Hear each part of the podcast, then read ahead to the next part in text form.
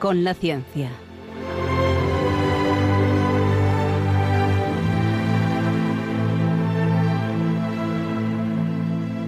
Dirigido por Javier Ángel Ramírez.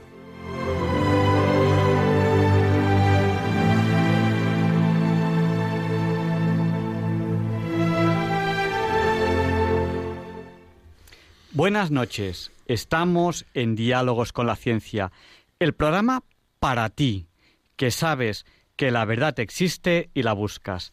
En Radio María, gracias a Dios, todos los viernes en sus dos primeras horas. Estamos presentando el programa Luis Español. Buenas noches, Luis. Muy buenas noches. ¿Qué tal en Puerto los Reyes contigo? Pues bastante bien. Eh, no materialmente, pero me han regalado muchas cosas no materiales. Ajá. Y están conmigo Javier Ángel Ramírez Masferrer. Y hoy tenemos un programa especial. Tenemos una mesa redonda sobre vacunas y especialmente vacunas de coronavirus. Un programa que creo que les va a interesar. Así que ya pueden ir corriendo a avisar a sus amigos porque este programa creo que les va a gustar mucho.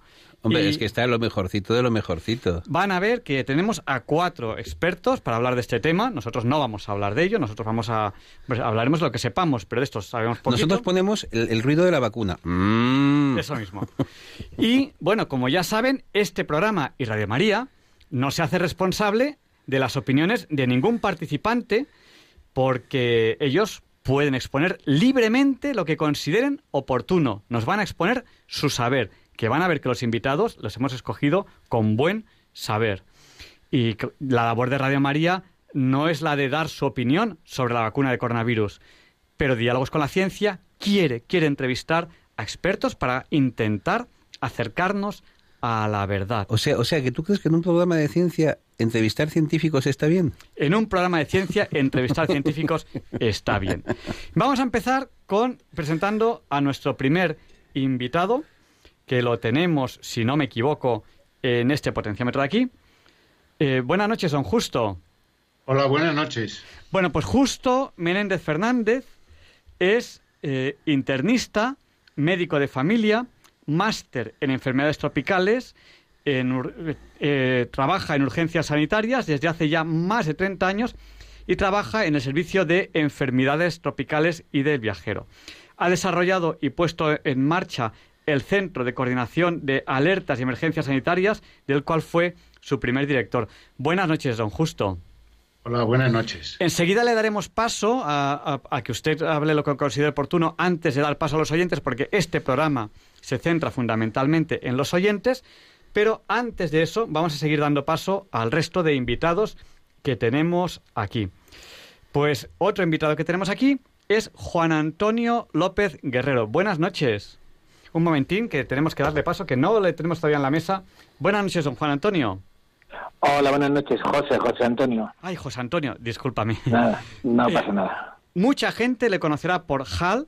Él es profesor titular de microbiología en la Universidad Autónoma de Madrid, es director del grupo de neurobiología de su departamento y es un divulgador científico, yo diría, de fama mundial.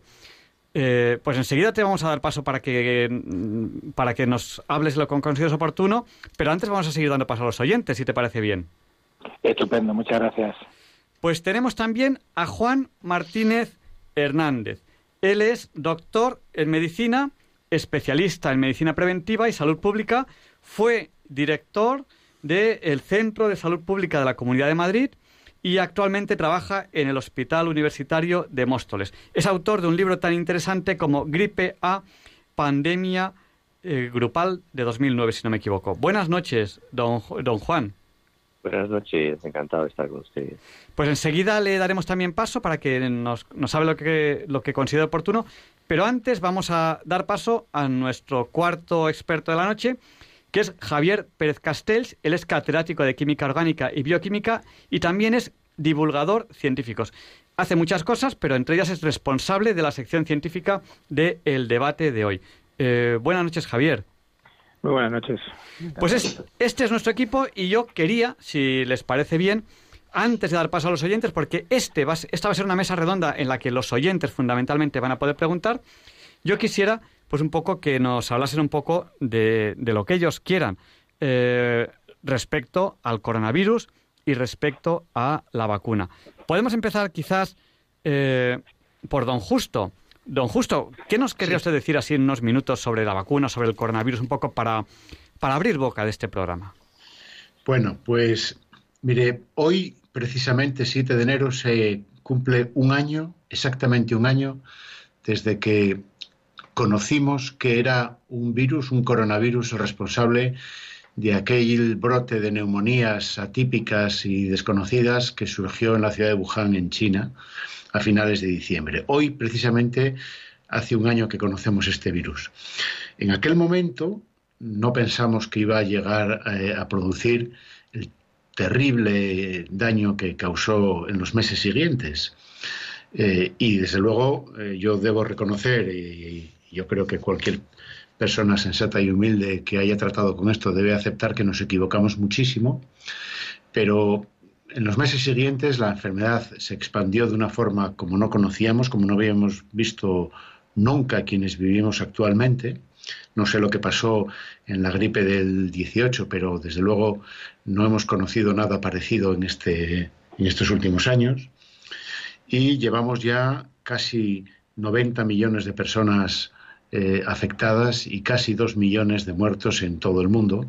Y durante muchos meses estuvimos suspirando, deseando, con ansiedad, con desesperación casi, que pudiéramos conseguir pronto una vacuna que eh, intuíamos era la única forma, desde luego la única forma rápida de poner fin a aquella pesadilla, aquel verdadero infierno en el que empezamos a vivir eh, por la segunda quincena de marzo y que se hizo muy, muy patente ya en abril y, en, en la primavera, ¿verdad?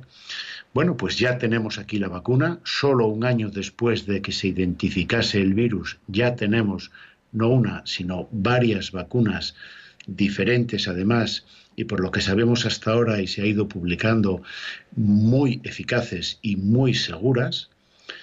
Y sin embargo, precisamente ahora que ya la tenemos, a mí me produce una desolación enorme ver que hay muchísimas personas que tienen reticencia a vacunarse e incluso que cuestionan la utilidad y la seguridad de esta vacuna en una situación como la que estamos viviendo.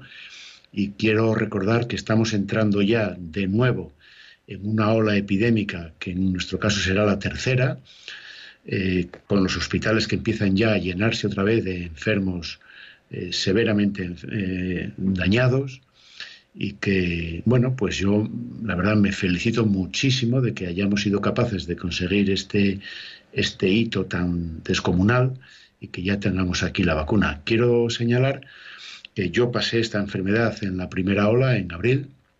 Afortunadamente estoy aquí para contarlo y hablar ahora con ustedes.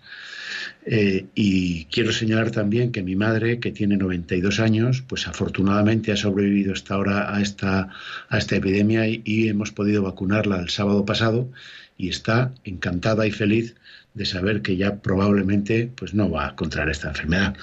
Eh, de modo que así para empezar es lo que puedo decirles. Pues muchísimas gracias. Vamos a dar paso a continuación a Juan Antonio López para que nos haga la presentación que considere oportuno antes de abrir el micrófono y dar paso a las preguntas de los oyentes. Nada, veo que me he quedado con el nombre de Juan Antonio, no pasa nada. Ah, eh, perdón, perdón. Lo, lo, nada, nada. Ya, ya, lo, ya, lo, voy a tachar, Juan Antonio López. Yo como, como te José. conozco por... Ja... Eres José Antonio. Sí. Sí, José Antonio, José Ah, Antonio. Pues Eh, eh, creí que lo sí, había, pero dicho bien. Es curioso que todo el mundo, cuando pongo J. Antonio, por definición, por, no sé, por descarte, parece que hay más José Antonio que Juan Antonio, pero todo el mundo me, llama- Juan Antonio. Debe ser que tengo una cara más, pro- más proclive a llamarme Juan Antonio. nada, pero nada, encantado. Eh, bueno, comentar, comentar que eh, la, la pseudociencia es inmutable. La pseudociencia viene por inspiración de, de iluminados. Ahí tenemos, a veces con muy buena fe, hay que decirlo, porque la homeopatía, que no es más que, que agua, eh, pues hace 200 años eh, un iluminado, el doctor eh, Hahnemann, eh, pues pensaba que lo similar curaba lo similar si se diluía de forma casi infinitesimal y bueno, y comprobaba que con sus mm, remedios eh, vivía más gente que con los remedios eh, médicos de la época. Claro, los remedios médicos de la época eran sangrías, eran eh, pues tratar con los con sanguijuela, los famosos humores que, en aquella época se suponía que eran la, fuente de la vida y no tratar con aquello y tratar con agua, pues la gente sobrevivía más. Hoy ha avanzado mucho la pciencia y ya eh, las, eh, la homeopatía obviamente está descartada como método científico. ¿Por qué digo todo esto? Porque la, la pseudociencia perdura en el tiempo inmutable, la ciencia no. La ciencia va modificándose según los resultados que se van produciendo.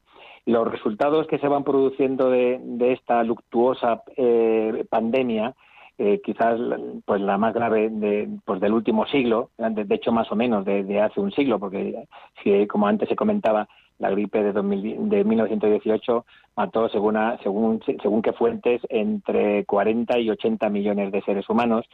Bueno, pues eh, hemos ido viendo como eh, aparentemente los diferentes gobiernos, no solamente el español, sino los diferentes gobiernos pues de todo el mundo, quizás a excepción de China, que es un país pues bastante o poco transparente al resto del mundo, pues como han ido tomando decisiones, algunas más acertadas que otras, a medida de que eh, se iban conociendo más datos de cómo se transmitía el virus, que se transmitía entre asintomáticos, cosa que prácticamente no hacía su antecesor de hace 20 años, el, virus del SARS-CoV-1. Eh, por lo tanto, eh, la mascarilla pasó a ser un elemento imprescindible. cómo se han ido descartando a lo largo de este año, como también ha comentado eh, mi compañero, eh, eh, se cumple un año desde que se publicó prácticamente, se hizo, se hizo público que era un coronavirus el que estaba causando aquellas neumonías tan extrañas ¿no? en, la ciudad de, Wuhan. Y se han ido descartando a lo largo de este año tratamientos que, por desgracia, incluso algunos de ellos seguramente causaron más mal que, que bien. bueno, pues en la desesperación de ver hospitales colapsados y demás, se fue utilizando todo aquello que parecía indicar eh, por comparación con otras con otras infecciones, con otros virus que parecían indicar una vía de terapéutica, eh, antivirales utilizados contra otros virus, eh, fármacos utilizados contra otras enfermedades, antimaláricos, por ejemplo. Y bueno, y poco a poco se ha ido avanzando a la luz de los resultados científicos. Eh, yo mismo eh, he tenido que rectificar. Eh, hay gente que en las redes sociales me, acusan de, ir modificando mi opinión o de, haber metido mucho la pata. Sinceramente, bueno, pues se puede decir que la ciencia avanza a través de meteduras de pata contrastadas con los datos científicos de hasta ese momento y la ciencia es lo que se, el, rigor científico es lo que se denomina o el método falsable, es decir, yo hago una hipótesis, hago experimento para corroborarla, hasta que alguien intenta hacer experimento para demostrar que estoy equivocado o no, o de repente aparece que la ciencia va avanzando. Y digo todo esto porque hacia más, hacia septiembre, ya algunas voces, eh, incluso gubernamentales, empezaban a hablar de una posible vacunación a finales de año. Yo, sinceramente, en más de un medio de comunicación reconozco haber dudado de esa afirmación. Pero ojo, dudaba de los tiempos, de los tiempos, no me salían las cuentas de que ensayos clínicos que suelen llevar años llevarlos a cabo, el ensayo clínico fase 1, 2 y 3, eh, la valoración de los resultados, la reclutar a los voluntarios para, para la vacunación, eh, emitir los informes, eh, todos los datos burocráticos que en una vacuna y en un fármaco mm, normal eh, suele llevar en torno a una, a, una, a una década, no me salían los cálculos para que algo que todavía no se conocía hace un año, bueno, ahora ya sí, hace un año justamente ya sabemos que sí se, empezó, se conoció eh, el origen de, esas neumonías, eh, pues que ya se pudiera plasmar en una vacuna no solamente ya elaborada, elaborada, caracterizada, sino ya en, en nuestros brazos. Yo comentaba que no me salían los tiempos, no me salían las cuentas y dudaba, decía que, que no lo veía factible. Yo hablaba más de incluso del, verano de este año que ya ha comenzado hace un par de días. Bueno, pues eh, ¿con qué factores yo, no contaba? Con, el, hito histórico que ha supuesto una inyección económica de empresas públicas y privadas, de gobiernos y farmacéuticas sin precedentes en la historia de la humanidad, el hito histórico que ha supuesto eh, miles de laboratorios eh, remando en la misma dirección para elaborar nuevos posibles fármacos y vacunas, el hito histórico que ha supuesto el factor riesgo de, empresas farmacéuticas que han arriesgado su, su, dinero pues intentando acortar las fases clínicas, elaborando y envasando ya las vacunas cuando todavía no se tenían los resultados de, las fases, eh, solapando, como digo, fases y también valoraciones de las agencias acreditadoras de medicamentos de todo el mundo. Con eso, digamos que ese hecho inaudito y ese hito, que por cierto ha sido destacado por la revista Science, una de las mejores revistas del mundo, como el mayor hito científico del año 2020 y seguramente de la década, sino del siglo, bueno, pues todo eso eh, me ha hecho eh, comprobar que cuando la humanidad y el hombre eh, se, se, llena de, voluntad y, con medios suficientes, se puede. Lo que, de lo que nunca dudé, y esto es importante para que aquellos oyentes que todavía duden de la efectividad o duden de la conveniencia o no de vacunarse, de lo que nunca dudé es de que la vacuna que finalmente fuera aprobada por todas las agencias y asociaciones de acreditación de vacuna, la FDA en Estados Unidos, el Centro de Control de, Enfermedades de Atlanta, el de Europa, la Agencia Española, Europea y Británica de Medicamentos, que, aprobaran una vacuna, de lo que nunca dude es que esa vacuna iba a tener todos los cánones de, eh, eficacia y de seguridad que tendría cualquier medicamento.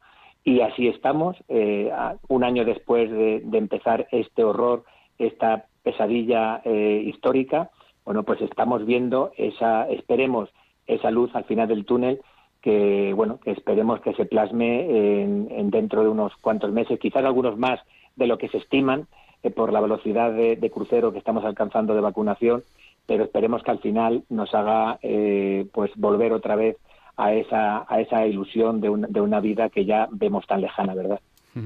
Pues muchísimas gracias. Y damos paso también para que nos haga la introducción que considere oportuna a don Juan Martínez Hernández, doctor en medicina, especialista en medicina preventiva y salud pública, fue director general de salud pública de la Comunidad de Madrid y actualmente trabaja en el Hospital Universitario de Móstoles. Eh, buenas noches, adelante. Buenas noches, muchas gracias por la invitación. Bien, pues eh, oía con mucha atención a los antecesores en la, mesa y, bueno, yo querría pues un poco mm, sostener o mantener eh, las argumentaciones que he podido eh, asimismo mantener, en, especialmente en el diario El Mundo y en, otras publicaciones en las que he desarrollado mis tribunas. Y yo estoy profundamente desolado por la, el nivel de respuesta que el Estado español y las comunidades autónomas han dado a la pandemia. Eh, mm, ciertamente no me sirve de consuelo el que algunos países europeos lo hayan hecho aún peor, ¿no? como Bélgica, o como quizá en esta segunda oleada Portugal, o, como Italia en su conjunto. No, no me sirve de consuelo eso. Eh, la desolación procede de que creo desde el principio y desde muy pronto en realidad, y se lo pude decir al ministro de Villa el 30 de enero en una reunión en el Ministerio de Sanidad, eh, donde yo sostuve y sostengo, eh, en contra de la mayoría de los microbiólogos españoles, que el coronavirus es un agente del grupo 4 eh, es lo es y lo va a dejar de ser a partir de la vacunación, pero hasta entonces lo es. Y me voy a explicar. Los microorganismos, de acuerdo al manual de bioseguridad de la OMS, eh, se dividen en cuatro grupos. Se dividen en grupo 1, 2, 3 y 4. El grupo 1 son los microbios que producen el yogur o la cerveza y que son levaduras inofensivas y que por tanto no tienen ningún peligro para la manipulación. El grupo 2 son microorganismos que se manejan en el laboratorio clínico y que producen infecciones comunes como la infección urinaria o algunas formas de neumonía y que se tratan con antibióticos y que generalmente pues no producen más problemas. El grupo 3 son microbios que sin embargo ya tienen capacidad para propagarse en la comunidad, que si, si no aplicamos un tratamiento pueden ser mortales y el ejemplo más típico sería la tuberculosis. Y finalmente el grupo 4 son todos aquellos microorganismos que, para los cuales no hay ni vacuna ni tratamiento, tienen gran peligro para la comunidad y pueden ocasionar enfermedad mortal.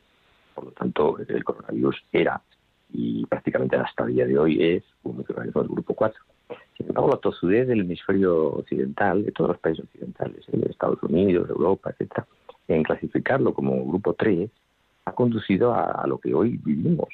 Porque en ningún caso Corea o Japón o Singapur o Australia o Nueva Zelanda eh, han considerado el microorganismo como un agente de grupo 3, sino todo lo contrario, un agente del máximo riesgo y por lo tanto implementaron las medidas más draconianas que se puedan imaginar.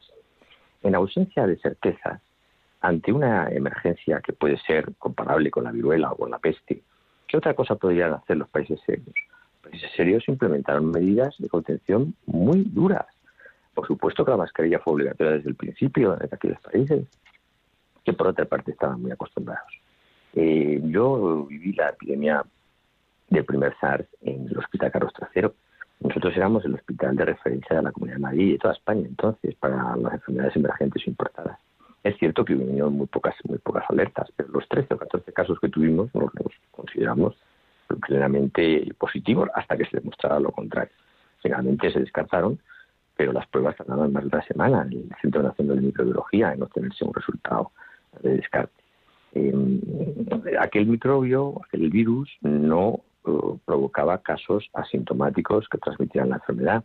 Esa es la gran trampa, como se ha comentado antes, de este nuevo coronavirus, que sí que ocasiona casos leves, que son los que transmiten activamente la enfermedad y hacen que se difunda por todo el planeta. Pero ¿por qué Singapur, Corea, Taiwán, Nueva Zelanda o Australia tienen menos de la décima parte o de la centésima parte de muertes por habitante que España, Italia o Portugal o Bélgica, que es el país que tiene la tasa de mortalidad más alta. Porque algo habrán hecho mejor, ¿no creen? Y sinceramente lo que han hecho mejor es conceptualmente categorizar el agente infeccioso como el máximo riesgo y por tanto pues blindarse, blindar las fronteras, cuarentenar obligatoriamente a, a los pacientes, perdón, a los contactos, Ustedes deben saber que en España, por ejemplo, no se ha hecho ingreso obligatorio a nadie, o sea, ha sido ingreso voluntario. Yo he visto, he conocido casos de pacientes COVID que se han dado de alta voluntaria y que se han ido a sus casas a contagiar a familiares, claro, por supuesto. O hemos hecho cuarentenas en domicilio en momentos como en el verano de 2020, cuando apenas había casos, cuarentenas a domicilio. En que cabe sacar que una cuarentena se pueda guardar en un domicilio español de 45 metros cuadrados, de 50 metros cuadrados, donde conviven seis personas. Entonces, todos estos errores conceptuales pues son los que han abocado a la propagación tan extrema en todo el hemisferio occidental. Afortunadamente esto he podido publicar en enlace en una carta hace un par de meses, eh, de modo que, bueno, de algún refrendo tiene también de una importante publicación. Eh, respecto a la vacuna, creo que vamos a hablar bastante en adelante y por tanto no quiero extenderme más, pero creo que mm, mi visión crítica eh, por supuesto no tiene mucho predicamento, porque ustedes saben lo duro que es enfrentarse, digamos, habiendo tenido además cierta responsabilidad, ¿verdad? Tanto a, tibios y troyanos, ¿no? O sea, que es decir, que ni las comunidades ni el gobierno de la nación han estado a la altura de las circunstancias. Pues muchísimas gracias y vamos ya eh, a dar paso a nuestro último ponente de la noche para que nos presente el consejo oportuno y abrimos ya el micrófono después a, los oyentes. Él es Javier Pérez Castells, catedrático de Química Orgánica y Bioquímica, divulgador científico. Y adelante, ¿qué quiere contarnos un poco para abrir boca en el programa? Eh, pues muy buenas noches. Yo voy a estar bastante en sintonía con lo que se ha dicho por complementar un poco lo que acaba de, decir el doctor eh, Juan González, ¿no? Eh, pues lo más desolador de todo es que además no hay ninguna vocación parece ser de aprender de los errores, es decir, que no, eh, no hay un estudio un poco eh, técnico y sistemático de lo que se ha hecho mal para no repetirlo en el futuro. Y eso es lo que, de las cosas que más me entristece, ¿no? De toda la cantidad de cosas que han hecho mal y van viniendo unas oleadas detrás de otras y al final pues cometemos los mismos errores una vez y una y otra vez.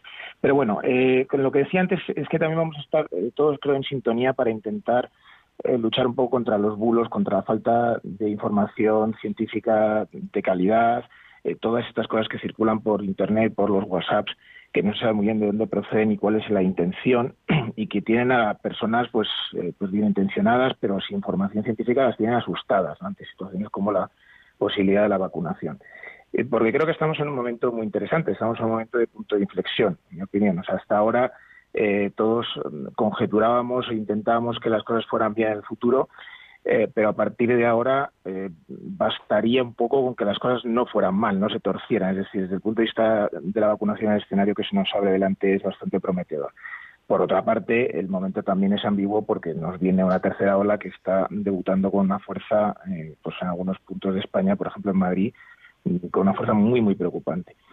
Pero eh, desde el punto de vista de las, vacunas, pues, eh, pues yo creo que podemos estar eh, con una satisfacción y un orgullo importante mm, como, como seres humanos, ¿no? Por la labor que ha hecho la humanidad en su conjunto, eh, acelerando y, consiguiendo que se esté vacunando gente ahora cuando seguramente nadie hubiera apostado un, euro por eso eh, hace solamente seis meses, ¿no?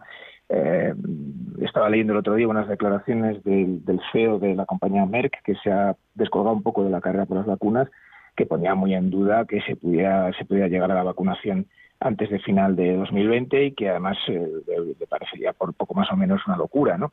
Y sin embargo ahí, estamos, ¿no? Con tres vacunas, dos vacunas aprobadas en muchos países, una tercera que está a punto de serlo. Y bueno, pues ahora mismo con, con un poco de, también de preocupación por la, por la lentitud de la vacunación, pero yo creo que eso, en cuanto se vayan incorporando más vacunas, eh, pues, eh, pues vamos a vivir una aceleración del proceso y, dentro de unos meses pues eh, seguramente empezaremos a notar los efectos, ¿no? Porque, porque la pandemia empezará a avanzar más despacio y sobre todo como estará vacunada la población más vulnerable, pues esto se tiene que notar sobre todo en las hospitalizaciones, en los fallecimientos y etcétera, ¿no?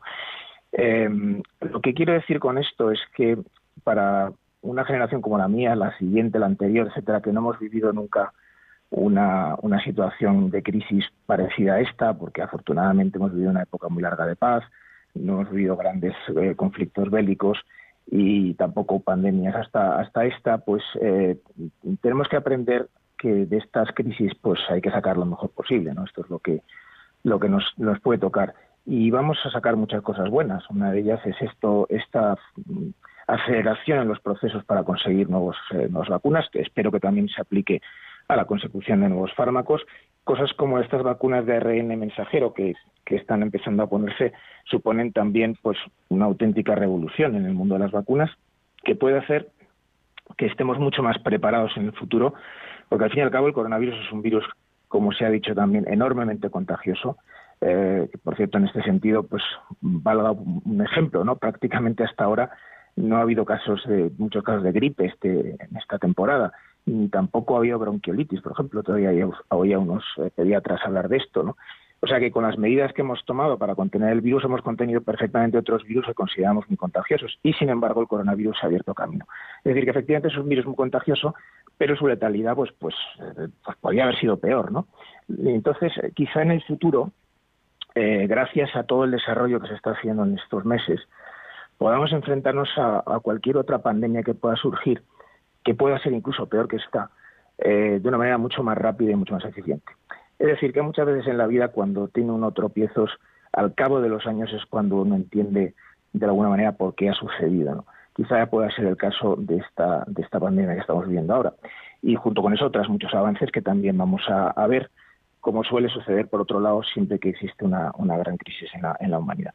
Por lo tanto, creo que el momento es de tener un poquitín de, de paciencia, la gente está cansada, la gente está eh, no digamos nada las personas, y aquí nos acompañan algunos que trabajan en sanidad, pues que han sido unos meses terribles y todavía queda, pero hay que tener esa paciencia para seguir cumpliendo todas las normas que se, nos dicen, porque, bueno, pues porque el túnel, eh, efectivamente, la luz al final del túnel ya se ve.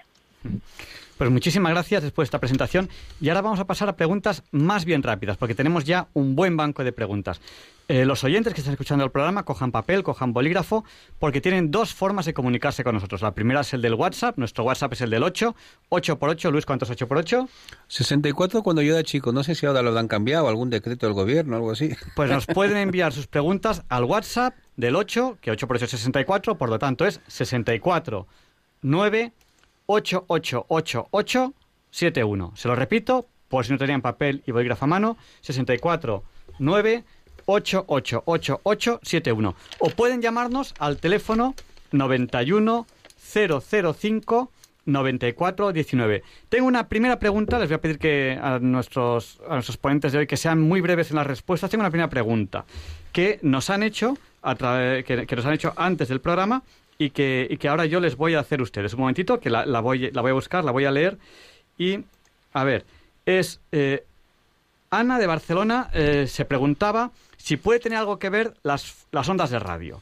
Porque, eh, por ejemplo, pues según ella, pues hay una curiosa coincidencia entre la aparición de las ondas de radio y la gripe, la mal llamada gripe española, y ahora con el, G, el 5G.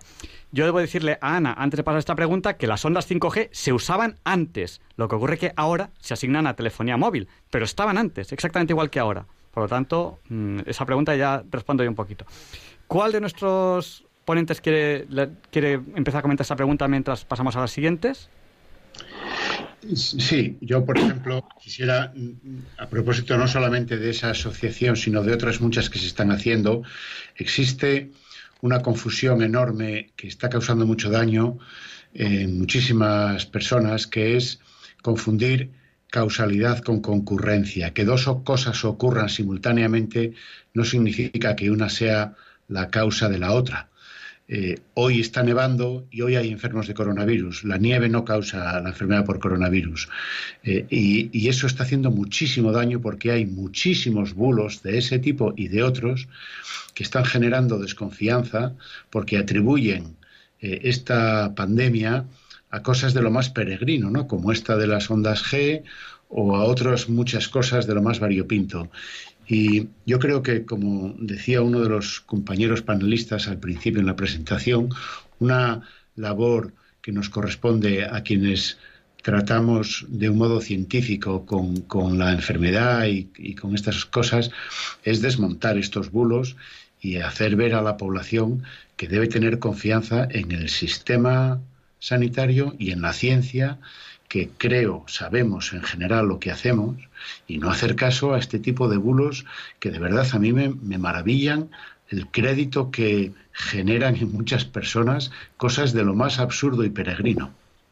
Sí, no, hay, la imaginación es tremenda y a veces incluso la causalidad que hay detrás de una casualidad es hasta perversa. Por ejemplo, se llegó a decir, y incluso alguna publicación por ahí, eh, no del todo, eh, de estas prepublicaciones que se dicen, de las preprint, que se hablaba incluso de, del efecto beneficioso contra el Alzheimer, que era el tabaco. Se hablaba que, que el tabaco protegía del Alzheimer, porque, claro, porque se, se hizo un estudio y se veía que eh, entre la gente con Alzheimer había, entre la gente mayor, eh, con Alzheimer había eh, menos eh, menos fumadores. Y sí había no perdón había más fumadores. Por lo tanto lo que, lo que al final se demostró no era que el tabaco protegiera del Alzheimer, sino que la gente que fumaba se moría antes, entonces no llegaba a, la edad en la que se hacía el estudio con gente mayor, que era donde estaban el grupo de, de, las personas con Alzheimer. O sea que hay, que tener mucho cuidado como se acaba de decir, con eh, empezar a hacer eh, comparaciones, eh, casualidades de causalidades, porque si vacunamos a un millón de personas hoy, lo normal es que por pura estadística mañana a alguien, por desgracia, le atropelle un coche, a alguien, por desgracia, le dé una lipotimia y entonces ya acabar concluyendo que la vacuna produce accidentes de coche o que produce lipotimias, eh, pues puede ser muy perverso y, suele ser aprovechado por gente que, no sé si es que se aburren y empiezan a ver eh, conspiraciones eh, en todo tipo de, pues de, avance tecnológico o biosanitario. Pues muchísimas gracias. no sé si quieren comentarnos algo más. Tenemos ya dos llamadas a las que dar paso. Pues damos paso a Almudena. Le vamos a rogar que sea, por favor, muy, muy, muy breve en su pregunta. Vale, pues yo les quiero preguntar que mm, es una es, ha salido una información que unas personas de una residencia que estaban bien les han vacunado y entonces mm, ha habido 69 personas que después de vacunarles anda positivo. No, no lo entiendo esto. Yo que ya, ya era reticente porque trabajo en una residencia y no me he vacunado el otro día, digo, bueno, ya lo haré más despacio porque he pasado el virus, pues es que esto te deja desconcertada. No entiendo. pues nada, pues respondemos a su pregunta. Muchas gracias. podemos responder de una manera sencilla. Eh, resulta que estamos vacunando en el peor momento casi, digamos, de incidencia eh, de, la, de la infección, de la epidemia en España, eh, en un momento en el que hay mucha infección natural. Entonces, hay muchas personas que se van a vacunar y a pesar de todo no va a dar tiempo a que se inmunicen, porque no es lo mismo vacunar que inmunizar. Le podemos pinchar la vacuna hoy y usted espera ya un efecto inmediato, sin embargo ese efecto no se va a producir hasta después de la segunda dosis, probablemente más allá de dentro de un mes o mes y medio. Entonces, claro, en colectivos cerrados como residencias puede darse la casualidad, la coincidencia de que se esté produciendo un brote epidémico en el mismo momento que llegan los enfermeros a vacunar. No es culpa de la vacuna, es una mera coincidencia porque en este momento en las comunidades, por ejemplo en Extremadura está por encima de 600, 700 casos por 100.000, la Comunidad de Madrid del orden de 300, 400 casos por 100.000, es decir que incidencias tan altas hacen que coincida que se esté vacunando en colectivos donde también está habiendo brotes epidémicos a la vez. Sí, pero a, mayor abundamiento, además de eso que lo comparto plenamente, esta vacuna no inocula virus, ni siquiera partículas virales. Es una vacuna, la que se está utilizando ahora en España, las pocos que hemos podido poner, es una vacuna de RNA mensajero sintético. Es decir, es absolutamente imposible que esta vacuna produzca la enfermedad por coronavirus. Puede producir algún otro efecto adverso, como por lo demás cualquier otra vacuna y cualquier otro medicamento de los que utilizamos a diario. Pero es absolutamente imposible que produzca la enfermedad por coronavirus. Por tanto, si esa información es cierta, que yo la pongo en cuestión y lo digo abiertamente, si fuera cierta, no sería como consecuencia de la vacuna en ningún caso, porque es completamente imposible. Pues muchísimas gracias. Sí, una cosita más, es que, o sea, llevamos ya un mes de vacunación. Hace un mes esto no se podía decir, pero es que ahora ya hay 6 millones de personas en el mundo, por más o menos, que han recibido la primera dosis de la vacuna. Es decir, si hubiera problemas, ya lo sabríamos, ¿no? Son muchas, muchas personas las, las que ya han recibido y a mí lo que me está pareciendo es asombroso las, los pocos casos que hay de efectos adversos, más allá de algunas cuantas alergias en personas que ya tenían problemas de alergia que se ha, se ha publicado en algún sitio.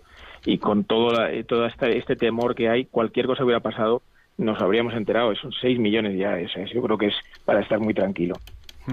Eh, una oyente nos pregunta si eh, una persona es, se le vacuna con la primera dosis, adquiere el coronavirus, pues un caso de estos, eh, si se le puede dar la segunda dosis. En principio no se podría o sí se podría. Con enfermos bueno, enfermedad activa ah. no, con enfermedad activa ya no deben recibir el porque además también no tendría sentido, ¿no? Con enfermedad activa. Sí, están ocurriendo. Eh, lo, lo, ideal, lo ideal sería, pero es impracticable, claro, es que antes de poner la primera dosis a, a todos nos hicieran un test serológico para ver si ya tenemos el sistema inmune eh, activado frente a la infección porque, porque hayamos pasado la infección. Entonces, esas personas que eh, ya han pasado la infección de forma natural y que tienen eh, una detección, de, que tienen la respuesta inmunológica, como digo, activa, en principio estarían exentos de, vacunarse. Eh, porque además tampoco se, han hecho las, fases clínicas en personas que, que, ya habían pasado la infección, lógicamente. Lo que pasa que es técnicamente imposible, metodológicamente es, es impensable, aún poniéndole la vacuna a todo, a toda en residencia, a todos los residentes que, así lo deseen y personal sanitario, aún así estamos yendo eh, a, un ritmo muy bajo. Si todavía tuviéramos que valorar previamente la serología de, cada uno de los, de las, bueno, iba a decir de los pacientes, pacientes no, porque no son personas sanas, de las personas que van a recibir la vacuna, sería, como digo, impracticable. Entonces se ha tomado la decisión de, eh, poner la vacuna independientemente del estado eh, inmunológico, del estado serológico de cada paciente. Lógicamente, si alguien se infecta entre la, una vez eh, y, después de tener la, primera dosis, eh, ya no, no, vamos, no merece la pena, no tiene sentido avanzar con la segunda dosis de momento. No sé si alguno de esos ponentes quiere decir algo más antes de pasar a la siguiente pregunta. Pues damos paso a Pilar. Le vamos a pedir, Pilar, que sea muy breve. Buenas noches, Pilar. Sí, buenas noches. Mire, eh, yo mm, tengo un problema. Soy alergia a los antibióticos, a los mini glicosidos. Y entonces yo tengo, tengo 76 mm, años. Mm, ¿Podría vacunarme bien? ¿No me pasaría nada? Le respondemos a la contiene antibióticos, no contiene antibióticos la vacuna, ¿eh? o sea que los aminoglucósidos no están entre los recipientes. Usted no tendría ningún problema en principio, aunque será ah. valorada por su médico de la residencia su médico de familia, etcétera. Sí, entonces nada, no hay, vamos, yo pregunto y nada más, que no hay ningún problema porque no son, no son antibióticos, ¿no? Exacto. No. En, Inglaterra se, no se prescribe la vacuna a aquellas personas con historial de grave de, alergia, pero son personas que, como en los dos casos que se dieron al principio, que eran personas que tenían ya, eh, la, que, creo que tenían la pinefrina ya en el bolsillo y que tenían un historial de, graves crisis de alérgicas. Eh, sin embargo, en Estados Unidos la, Agencia de Reguladora de Medicamentos, eh, la, la FDA en Estados Unidos, simplemente daba como exentos de, vacunación a aquellos que hayan manifestado claramente eh, una, eh, una alergia a, eh, específicamente al compuesto de la vacuna que parece ser que es que induce más alergia, que sería el poli, polietilenglicol, que está presente en algunos otros medicamentos, por cierto. Si no, en principio no, no, se, no se excluye a nadie en principio de la vacunación. Pues muchísimas gracias. No sé si alguno de las personas que tenemos eh, eh, quiere decir algo más, alguno, de los que nosotros llamamos nuestros expertos. Bueno. Sí, eh, algunas vacunas, cada vez menos, pero en el pasado algunas vacunas contenían un, un, antibiótico a pequeña dosis como mecanismo de conservación o de preservación, pero desde luego las vacunas de coronavirus, ninguna de las que hay aprobadas contiene la más mínima traza de antibiótico de ninguna clase. Eh, yo voy a hacer unas preguntas que, me han llegado anteriores al programa también a través del WhatsApp. Eh, una es, eh, Mm, una historia que hay de que las vacunas para humanos contienen metales pesados, eh, lo cual es facilísimo de comprobar porque yo he hecho mi tesis doctoral sobre tratamiento de aguas mediante sistemas pasivos, yo medía metales pesados. En cualquier laboratorio, de cualquier escuela, de cualquier farmacia, casi en laboratorios caseros, se puede mirar si hay metales pesados. O sea, eso es facilísimo de comprobar. Si, las vacunas para personas eh, contienen metales pesados, ¿qué eh, efectos secundarios podrían ocurrir así de golpe en el futuro o si en principio no se esperan efectos secundarios. Pregunta doble. No contiene ningún metal la, vacuna de frente al coronavirus de Pfizer, ni de Moderna, ni ninguna de las otras. Eh, eso procede de la, del uso de los mercuriales para el para conservar la vieja, una antigua vacuna frente al tétano. Ya hace muchos años que no lleva antiuniversal tampoco las vacunas. No, no, no es ese, ese no es el, riesgo. No hay ningún riesgo en ese sentido con la vacuna frente al coronavirus. Además, eso incluso incluso el timersal que era creo que creo que era eh, etil, eh, eh mercurio que hay que decir que, que, mm, hay gente que enseguida ven la palabra mercurio y se tira de los pelos, Dios mío, que, vamos a morir todos. Hay que decir que eh, eh, esto viene un poquito quizás por la leyenda de los famosos sombrereros locos de, Inglaterra, que eran aquellos que limpiaban los fieltros de, los sombreros con, con metil mercurio, eh, no etil. Eh, la diferencia entre el metil mercurio y el etil eh, eh, seguramente nuestros oyentes lo podrán comparar enseguida si hablamos de, del alcohol de metilo, el, que, que adulteraban algunas bebidas alcohólicas y que sí resultaban tóxicas con respecto al etanol, que, que son, son un átomo más de carbono que bueno, que obviamente también es peligroso, porque el alcohol es peligroso eh, y obviamente también puede llegar a ser tóxico, pero no tiene nada que ver con el, con el metanol, que puede ser mortal directamente, ¿no? Entonces, por el hecho de que tenga mercurio eh, hay que tener cuidado, pero aún así, aún así, como bien se acaba de comentar, ya eh, para prevenir cualquier tipo de crítica al respecto, hace tiempo que nos utilizan estos derivados para como ayudantes y como recipientes de, vacunas y de medicamentos. Pues no sé si alguien quiere comentar algo más, si no damos paso a la siguiente llamada. Pues vamos a dar paso a un par de llamadas. Le vamos a pedir a bienvenido que sea, por favor, muy, muy, muy breve. Buenas noches, bienvenido. Díganos, el micrófono es suyo. Primero, primero buenas noches, eh, Javier Ángel, y a los doctores de la tabla redonda. Yo tengo una enfermedad crónica. Entonces me ponen una inyección que se pone Seprión, que lleva pariperidona. Y tomo quetiapina, Zarelis y Ribotril. Contra, eh, para, los enfermos mentales, ¿nos afectaría la vacuna esta? Pues le respondemos en las ondas. Muchas gracias. Muy bien, gracias. ¿Quién, quién, quién se anima a responderle? Ningún, ningún problema eh, de salud mental tiene ninguna contraindicación. Los problemas de salud mental, en todo caso, serían probablemente, como enfermo crónico, uno de los grupos a vacunar, ya no en primer lugar, pero probablemente en segundo o tercer término, enfermo crónico, será uno de los prioritarios. O sea que al revés es todo lo contrario, ¿no? Pues muchas gracias. Eh, damos paso, si les parece bien, a, a dos llamadas más. Charo, por favor, sea muy breve. Sí, sí. Buenas noches a todos los que estéis ahí. Eh, soy un oyente continuamente de Radio María, a la cual agradezco. Bueno, es una bendición. Vale, eh, mi consulta es que yo soy reacia a la inyección porque no, porque no me explico como yo escuché en Radio María a una bióloga que decía que esa vacuna que ya estaba, eh, mm, bueno, estaba en ese estudio cuando se estaba sacando una vacuna con fetos, con fetos, que no nos la pongamos nadie. En Radio María lo dijo. Entonces soy reacia. Bueno, y que mm, cómo se saca la vacuna tan pronto cuando se tarda tanto en sacar una vacuna para muchas enfermedades, mucho tiempo, muchos años, y que tan pronto se haya sacado una vacuna para este virus. Entonces soy muy reacia y en cuanto escuché a esa bióloga que estaba en esos estudios y, nos anunció a todos que a todos los cristianos que por favor no usaran esa, esa vacuna. Y gracias a todos. Gracias y, feliz descanso. Feliz pues, noche. Eh, yo, yo, ahí sí que quiero participar, eh, antes, de, antes de dar paso a nuestros expertos, porque yo tengo la obligación moral de indicarle a esta oyente que conecte Internet y que, y que lea la nota de la congregación para la doctrina de la fe sobre la moralidad del uso de algunas vacunas contra COVID-19. Por favor, léala y cambiará de opinión. Muchísimas gracias. Y damos paso a los oyentes. Y disculpe que, que, que pero como nos ha hablado de un tema ético relacionándolo con Radio María, creo que es mi obligación pedirle a esta señora que tiene que leer esa nota.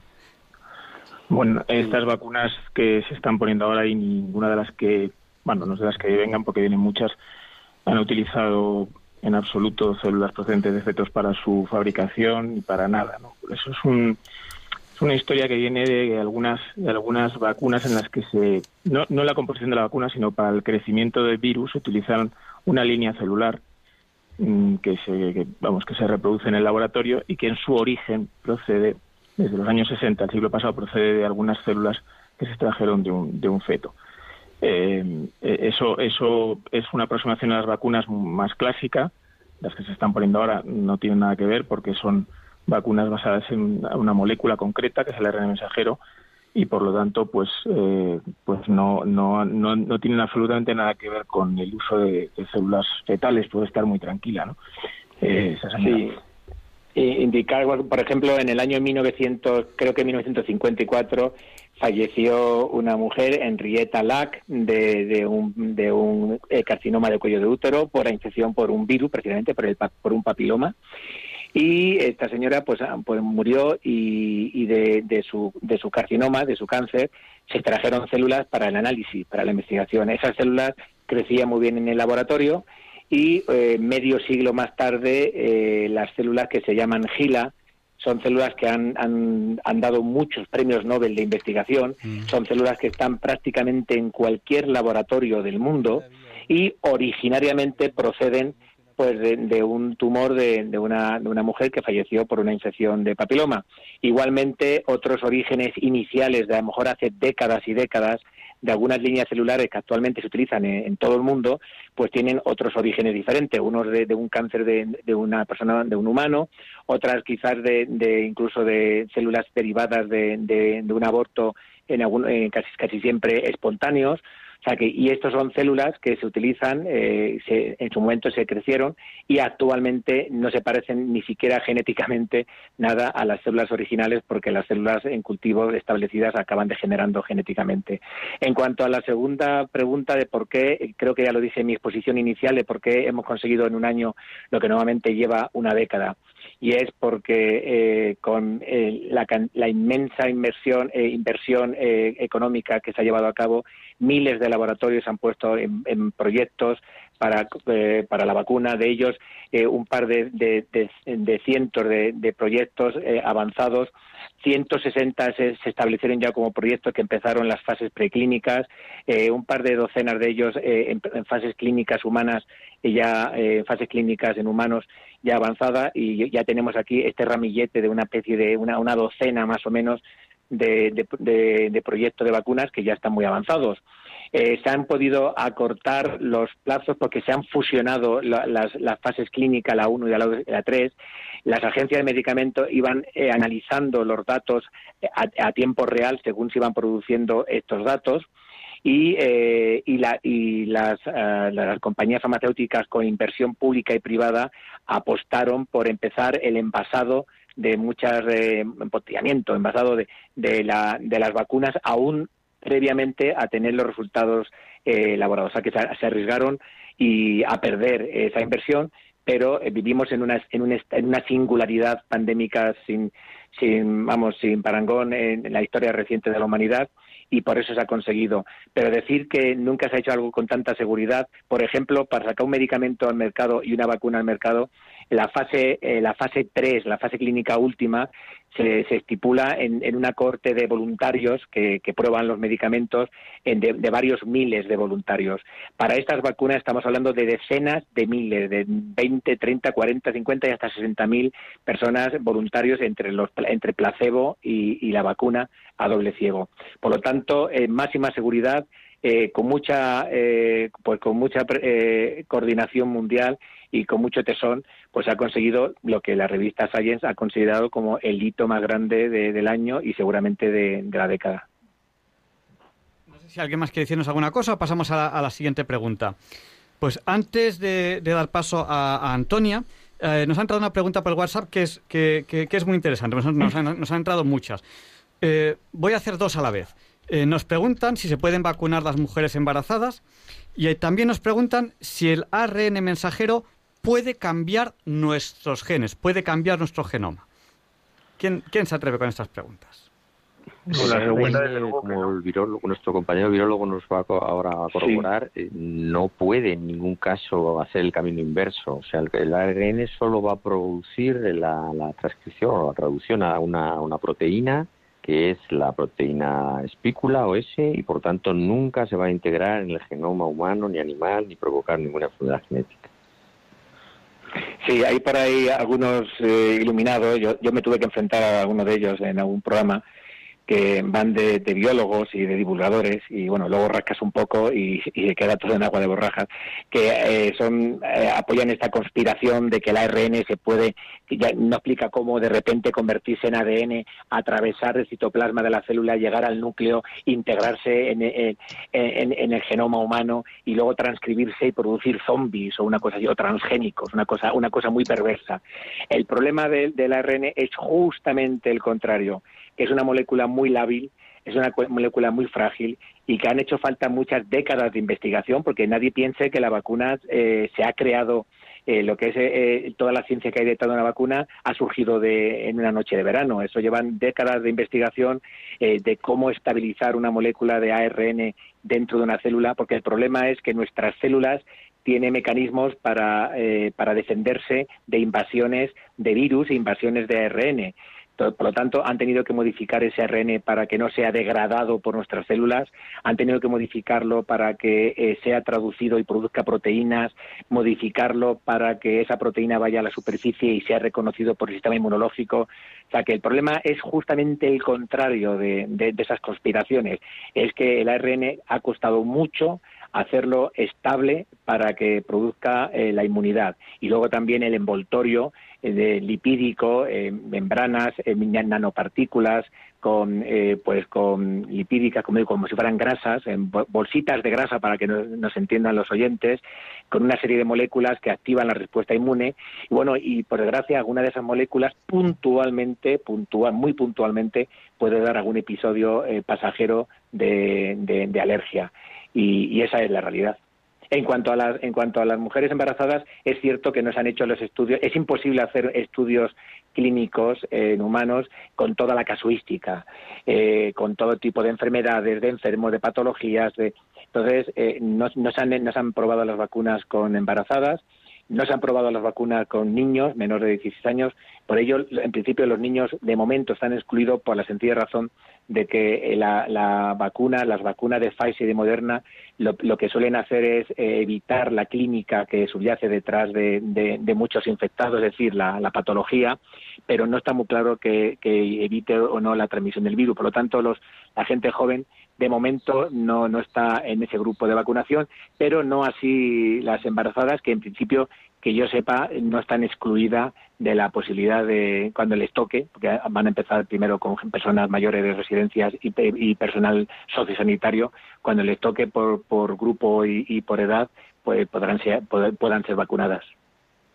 Sí, efectivamente, las mujeres embarazadas, en el caso de esta vacuna, no están eh, excluidas. La vacuna no está contraindicada en mujeres embarazadas porque, en principio, eh, la, razón por la que a, las mujeres embarazadas no se le puede poner las vacunas de virus vivos es las, son únicas que están claramente contraindicadas, es por el riesgo de que se desarrolle la enfermedad y pueda haber problemas para el feto.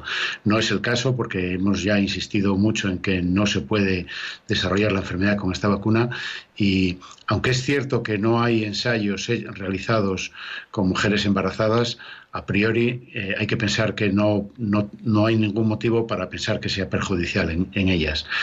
Y, en relación con lo otro, aunque ya se ha dicho claramente, yo, en fin, quiero remacharlo, es absolutamente imposible que el, el RNA mensajero se eh, incluya, se eh, quede incluido en el, en el, código genético de ningún ser humano, porque es que para empezar son moléculas diferentes, con composición, con bases, con bases eh, distintas, ¿no? Las, las, bases pirimidínicas que tiene son distintas. No, no es posible incluir un, un, fragmento de RNA mensajero en ninguna cadena de DNA que es doble y la otra es simple, es materialmente imposible.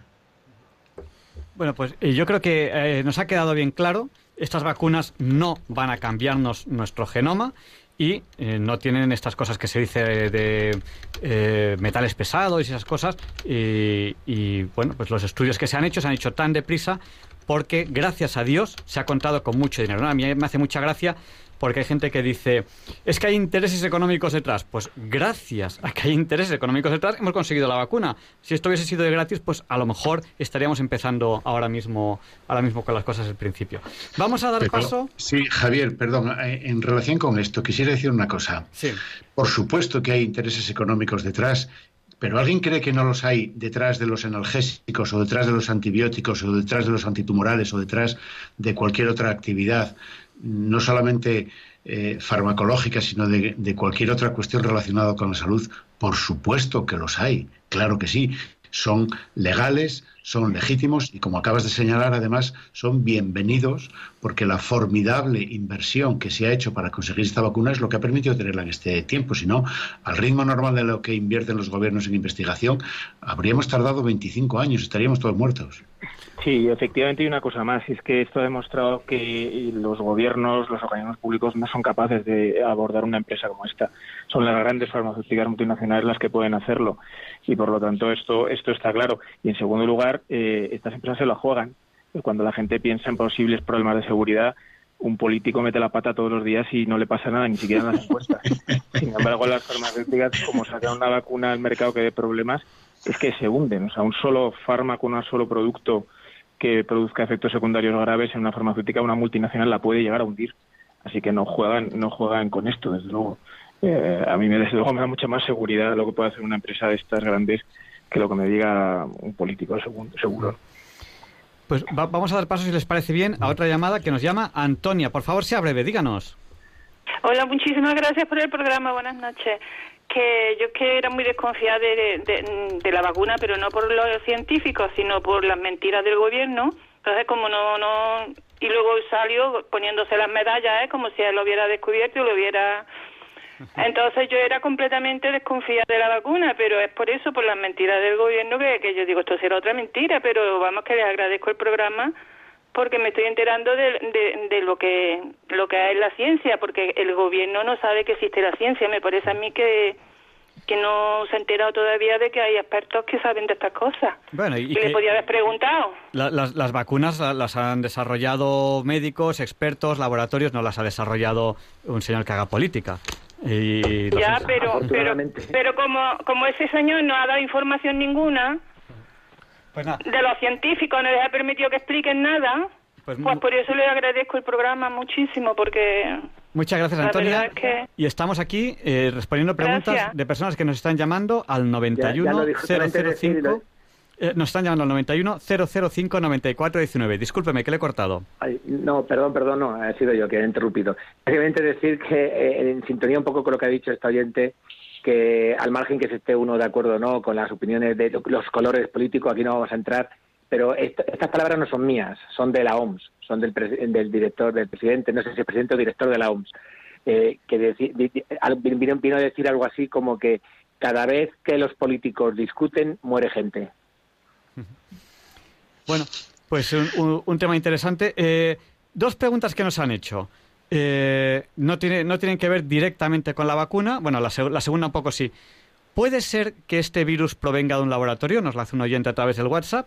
Y la segunda pregunta es, ¿para cuándo volvemos a la vida normal? Pues como virólogo decir que rotundamente a la primera pregunta no. Eh, está ya demostrado ya, bueno, desde marzo ya se sabe que es genética y molecularmente impensable que este virus haya surgido de la mente de ningún de ningún perverso eh, por, por omisión o por o, con o con intención.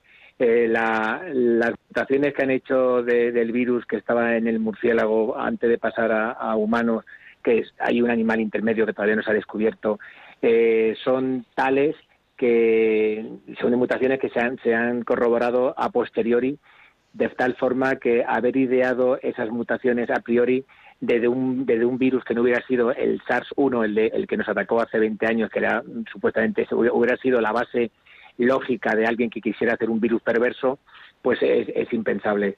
La separación con otros virus conocidos ahora mismo eh, en, el, en otros animales, en murciélagos o en otros animales, es, dicen que la del murciélago, por ejemplo, es una separación de, es una identidad de, la secuencia del virus del 96%, 96,5%. Uno puede decir, bueno, 96% es tremendo, son, son dos virus idénticos. Bueno, pues decir que esa separación genética eh, es, es mayor que la que separa al hombre del cerdo. Entonces, eh, técnicamente, eh, decir que no, que es imposible. A la otra pregunta ya no, no, no, sé cuál era, la otra parte. Sí, era, la... sí, ¿para cuándo la vida normal? con la vida normal. La vida normal se recuperará eh, con la inmunidad provocada por la vacuna. Es decir, que es la única esperanza que tenemos, especialmente en el hemisferio occidental. Porque la otra manera de volver a la vida normal es como ha procedido Nueva Zelanda o Australia, que es con medidas muy draconianas, evitando las reintroducciones del virus en fronteras, con controles, con cuarentenas, como está haciendo China, por cierto, y, por supuesto vigilando todos los casos y controlando todos los contactos. E, eso nosotros estuvimos a punto de hacerlo en el verano, llegamos a tener una tasa de 9 por 100.000, que es una tasa realmente muy baja, pero a las primeras de cambio volvimos otra vez a tener eh, una alta incidencia porque no fuimos capaces de controlar ni siquiera los primeros brotes epidémicos en los temporeros de Lleida, como todos recordarán, o sea que ya es, digamos, muy, muy difícil mm, imaginar que un país como España o la Unión Europea va a ser capaz de controlar la infección con medidas de cuarentena y de control de contactos. Por tanto, nuestra esperanza ya es la vacuna. Así que hay que tener, yo mantengo, he sostenido en público varias ocasiones que debería llegar a ser obligatoria. Claro, no todavía, porque todavía no tenemos ni vacuna suficiente, ni siquiera metodología de, digamos, logística desarrollada para la implementación, pero en mi opinión no es tolerable, no sería tolerable que un profesional sanitario, por ejemplo, rechazara la vacuna y le permitiéramos trabajar en un centro sanitario sin estar vacunado. Eso me parecería intolerable. De hecho, yo os pongo poner el ejemplo de los bombardeos de Londres o de la guerra civil o de, las islas de las Malvinas. Imagínese usted que el refugiarse en, los refugios fuera voluntario. No, no, no, perdón, es obligatorio. En un contexto de pandemia o en un contexto de guerra, las medidas preventivas son obligatorias. Y esa es mi visión, pero debo estar solo en el universo porque yo hasta ahora no he visto a nadie que me apoye en esta tesis. Yo creo que madurará, ¿eh? irá madurando el concepto, llegará a madurar el concepto y probablemente habrá que implementar alguna medida, si no obligatoria, pseudo o casi obligatoria, por ejemplo, como digo, para profesionales sanitarios o profesionales de las fuerzas de seguridad, etcétera. Yo, yo, creo que esto también se debe a que hay un bulo que corre por ahí, que yo, yo sin saber mucho mm, veo que es un bulo, que dice que uno se vacuna y se protege a él, pero sigue contagiando a los demás. ¿Qué nos dicen ustedes de esto? Bueno, pues sí. No, no, solo de antes, yo quería también decir una cosa sobre de antes, porque la oyente yo creo que quería que le diéramos una fecha. ¿no? Y bueno, sin que se pueda, esto es muy, muy aventurar, pero yo me atrevería a decir que en verano las cosas van a estar mucho, mucho mejor. O sea, decir, quizá el 100% de la normalidad no se haya conseguido porque a lo mejor el movimiento entre países, pues, pues hay que cuidarlo todavía, habrá distintos niveles de vacunación en unos países y en otros, pero pero el verano va a ser un no va a tener nada que ver con la vida que tenemos ahora yo, yo creo que podemos tener esa esperanza con cierta eh, con cierta sensatez no y bueno y respecto a, respecto a esto a ver, cuál era la pregunta que, que ahora mismo se me acaba de, de olvidar que, que si las personas vacunadas pueden seguir transmitiendo Ah, el virus.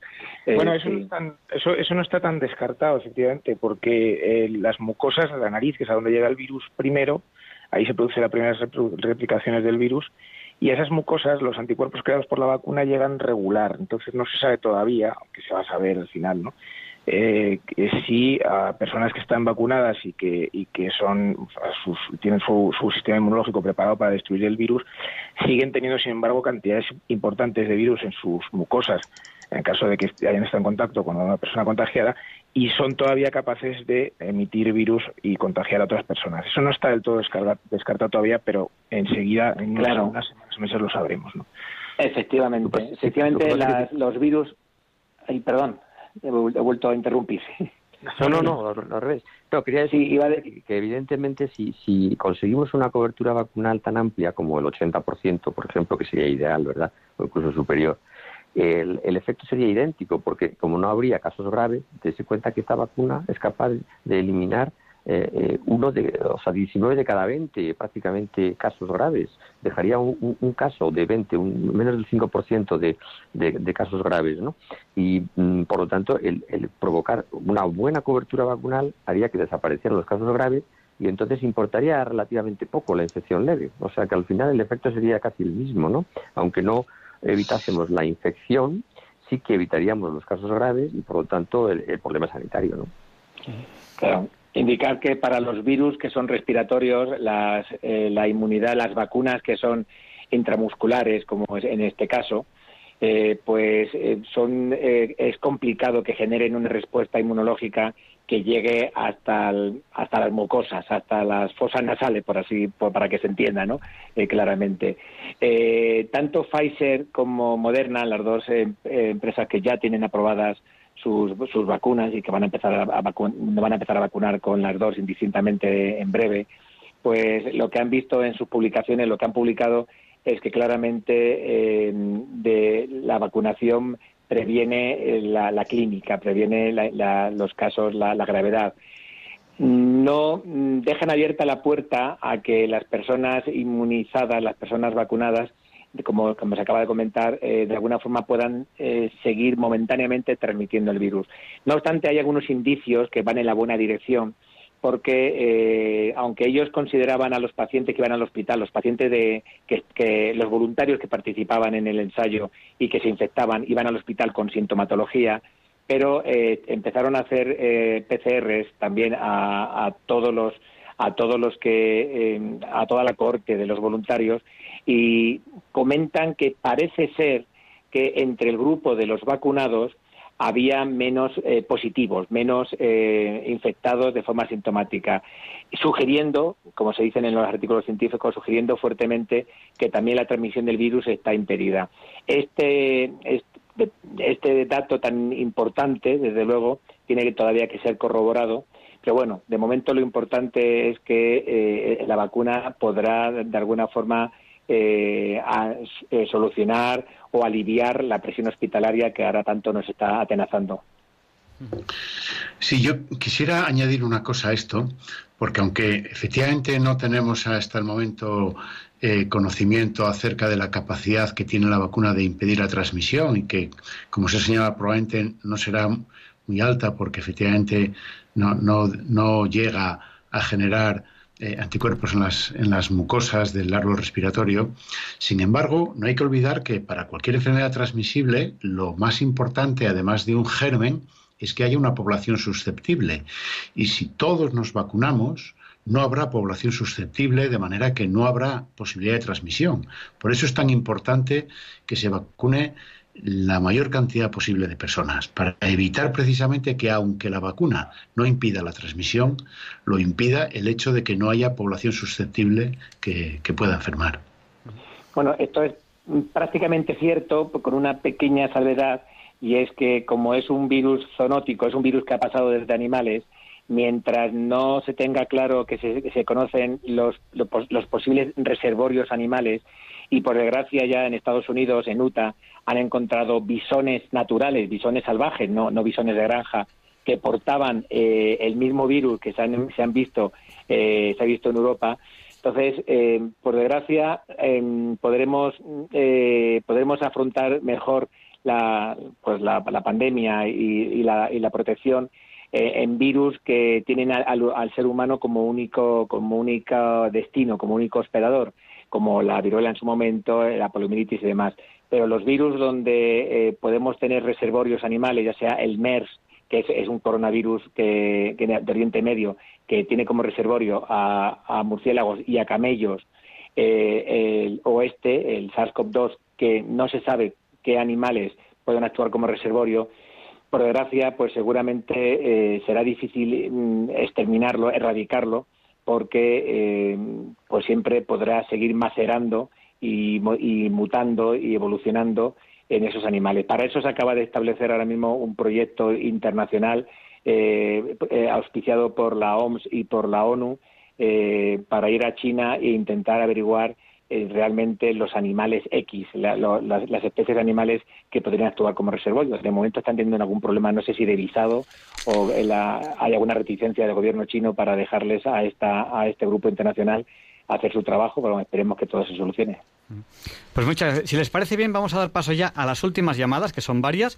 Les vamos a pedir que sean muy breves. Respondemos a esas preguntas y hacemos ya un cierre de, la mesa redonda, si les parece bien. Me parece que estaba en línea, me parece que es Inmaculada, ¿puede ser? Buenas noches.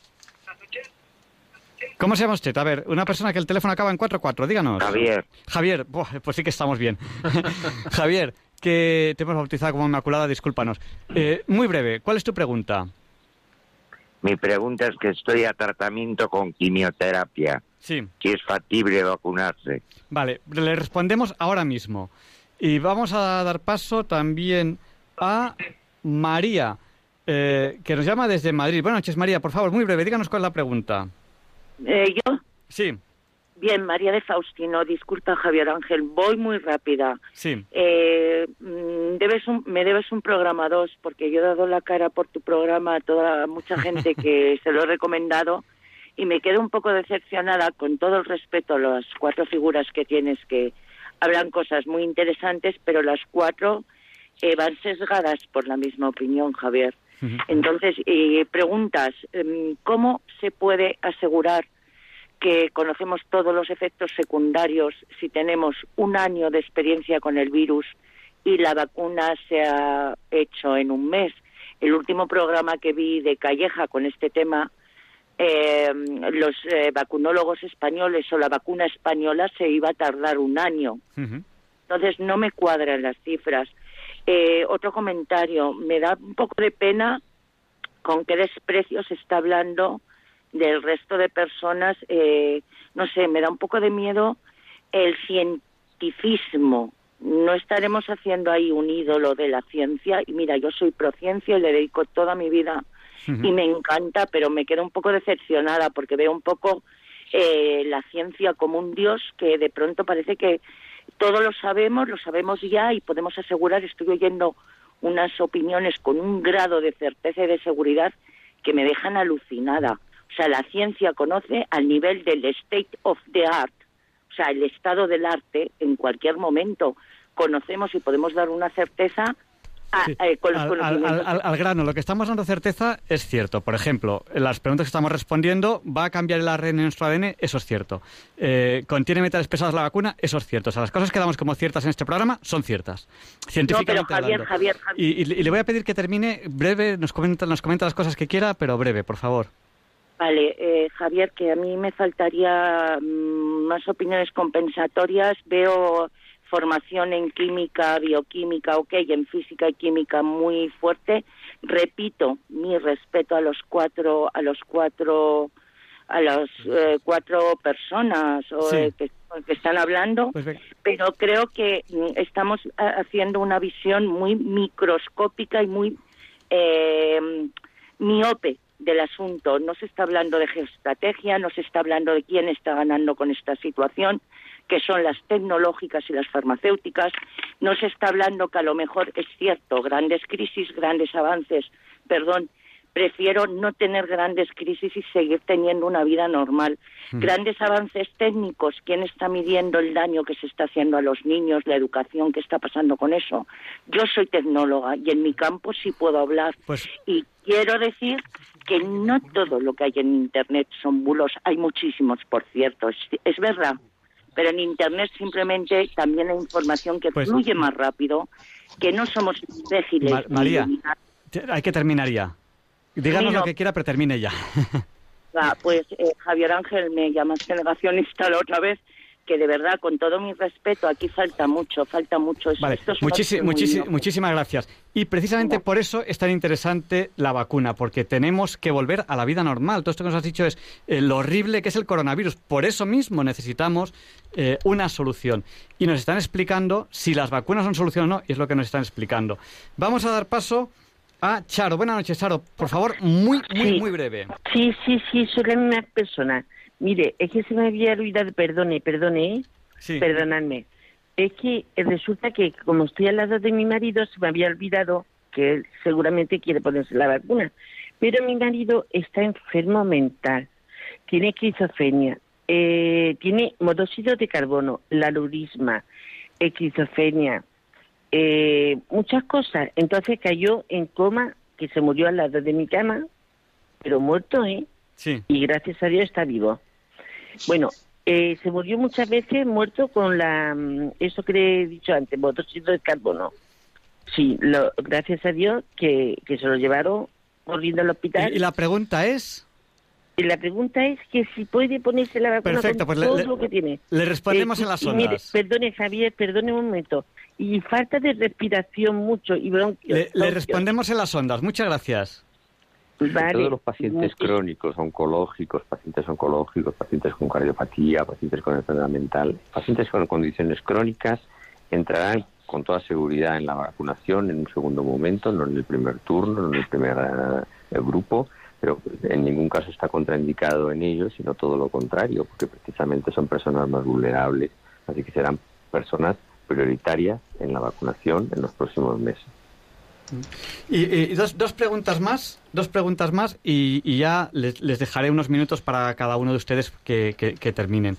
Eh, ¿Cuánto durará la inmunidad y dónde está el prospecto de las vacunas que algunos oyentes quieren consultarlo?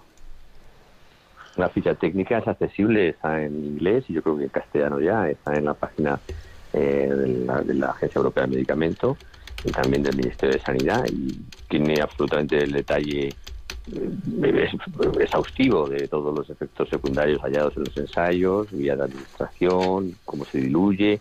Todo el material es accesible en Internet para todo el que quiera consultarlo, profesionales sanitarios o no.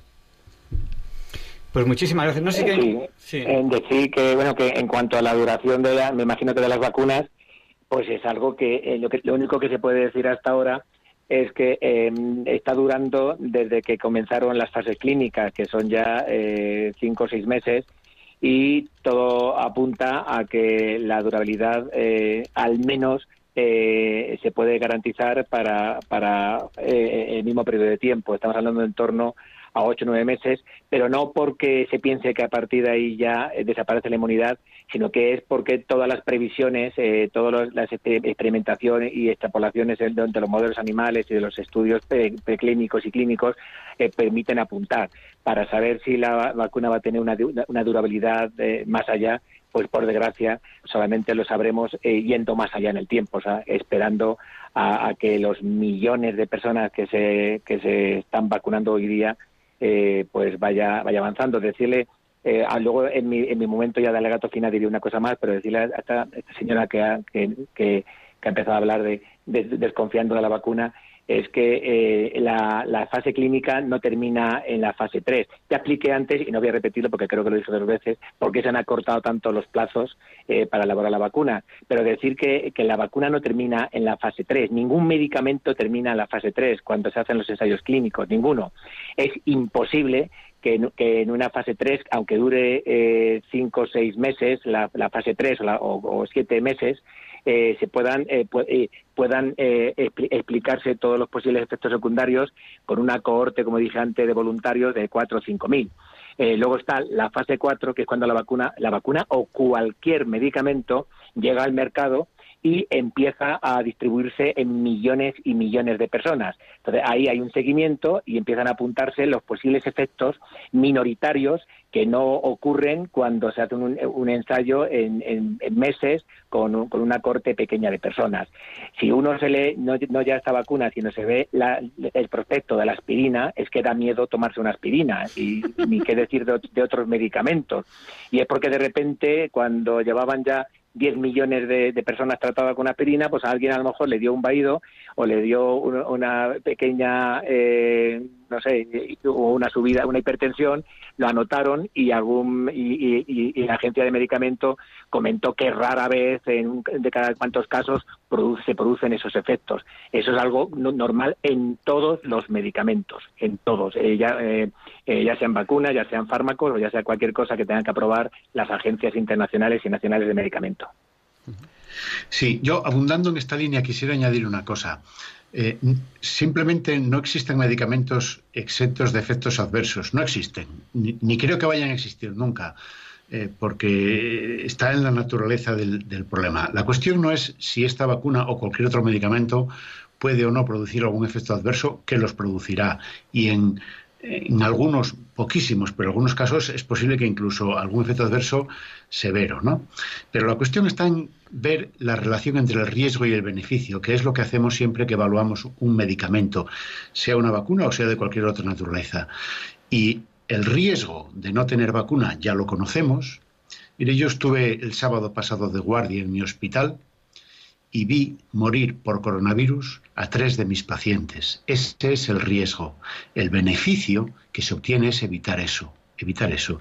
Y el riesgo de algún pequeño efecto adverso, pues es seguramente mm, mínimo, mínimo absolutamente. Por tanto, efectos adversos puede que los tenga, sin duda los tendrá, porque, insisto, no hay medicamentos exentos de ellos, pero la relación riesgo-beneficio es tan incontestable que me parece eh, no sé, es que no cabe en mi cabeza que se pueda cuestionar esto. Pues no sé si quieres decirnos algo más antes de, terminar lo que sería la mesa redonda. Pues vamos a dar paso, si quieren, uno a uno a, los entrevistados que hemos tenido para que se despidan, pues como consideren oportuno y nos cuenten lo que consideren oportuno. Eh, en primer lugar, hemos presentado a Justo Menéndez Fernández. Eh, él es internista y médico de familia, máster en enfermedades tropicales eh, trabaja en urgencias sanitarias desde hace ya más de 30 años y en enfermedades eh, tropicales del viajero. Ha desarrollado y puesto en marcha el Centro de Coordinación de Alertas y Emergencias Sanitarias, del cual fue su primer director. Y antes de darle paso, quiero recordar, sobre todo por esta llamada que hemos tenido, eh, que este programa de Radio María no se hace responsable de las opiniones de, ninguno de sus participantes. Sin embargo, yo personalmente sí estoy satisfecho de que los datos que nos han dado son datos. Es decir, aquí eh, cuando se ha dicho una cosa, se ha dicho que científicamente se sabía. Y lo que no se sabía, también nos lo han dicho. Esto no se sabe. Y en eso estoy eh, muy satisfecho. Todos sabemos que la labor de Radio María no es la de dar su opinión sobre la vacuna del coronavirus, pero Diálogos con la Ciencia, que es un programa que busca la verdad, sí quiere preguntar. Y hemos preguntado y nos responden algunas cosas que se saben y otras cosas que no se saben. Pues esto no se sabe. Bueno, don Justo, el micrófono es suyo. Eh, díganos, ¿cómo, podemos pues- despedir esta entrevista o esta mesa redonda que hemos tenido que desde mi punto de vista ha sido tan interesante? Pues lo primero de todo yo quiero agradecerles la oportunidad de participar en el programa, de aclarar a los oyentes algunas dudas de las que hayan podido tener, espero que lo hayamos conseguido, la oportunidad magnífica de participar con colegas tan eminentes eh, en un debate como este. Eh, alguien ha cuestionado un supuesto sesgo. Eh, yo quiero decir que personalmente no conozco a ninguno de mis copanelistas ni sé cuál es su tendencia política o de cualquier otra clase y, simplemente hemos hablado de hechos científicos alrededor de esta enfermedad y de esta vacuna. Por tanto, mm, agradezco la oportunidad que me ha brindado Javier y, y, nada más que añadir. Yo creo que, las cuestiones han sido abordadas de forma eh, científica y racional, sin ninguna otra pasión, y, nada más que añadir. Muchísimas gracias. Pues muchísimas gracias, don Justo, por habernos dedicado su tiempo, porque además yo sé que usted mañana trabaja muy temprano y quiero agradecer de corazón que haya estado con nosotros aquí en, este programa.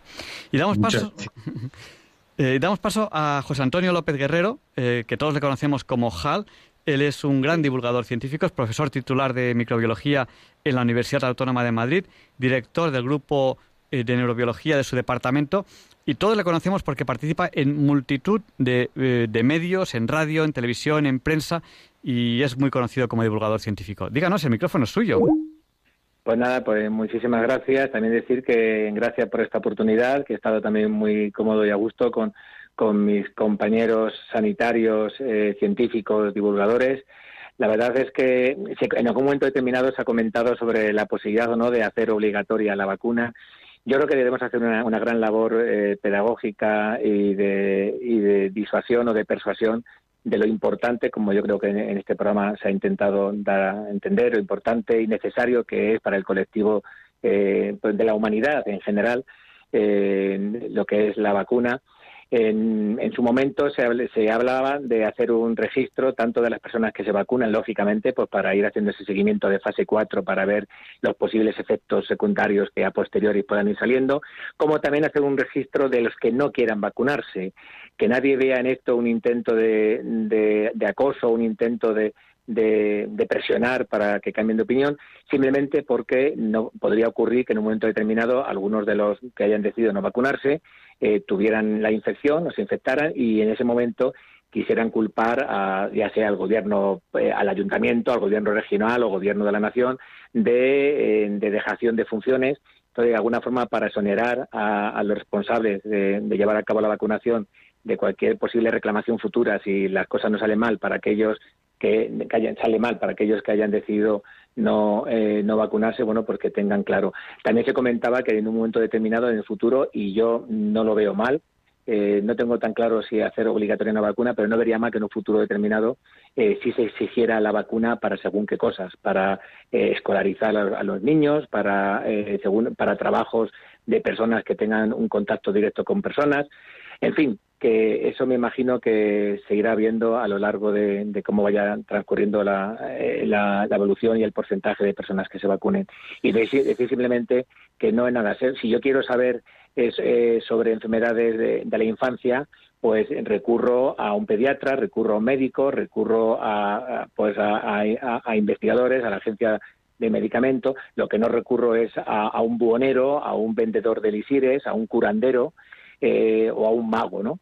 Entonces, eh, que hay en Internet todo lo que uno quiera encontrar. Eh, el sesgo lo tiene la persona en general que, ya tiene una idea preconcebida y entonces solamente va a las fuentes que le va. De hecho, hay en psicología eso se llama como afirmación del sesgo, que va a las fuentes que le confirman la, la, la, la opinión previa que, que, se tenía. Entonces, obviamente, uno en Internet puede encontrar cualquier burrada, cualquier cosa.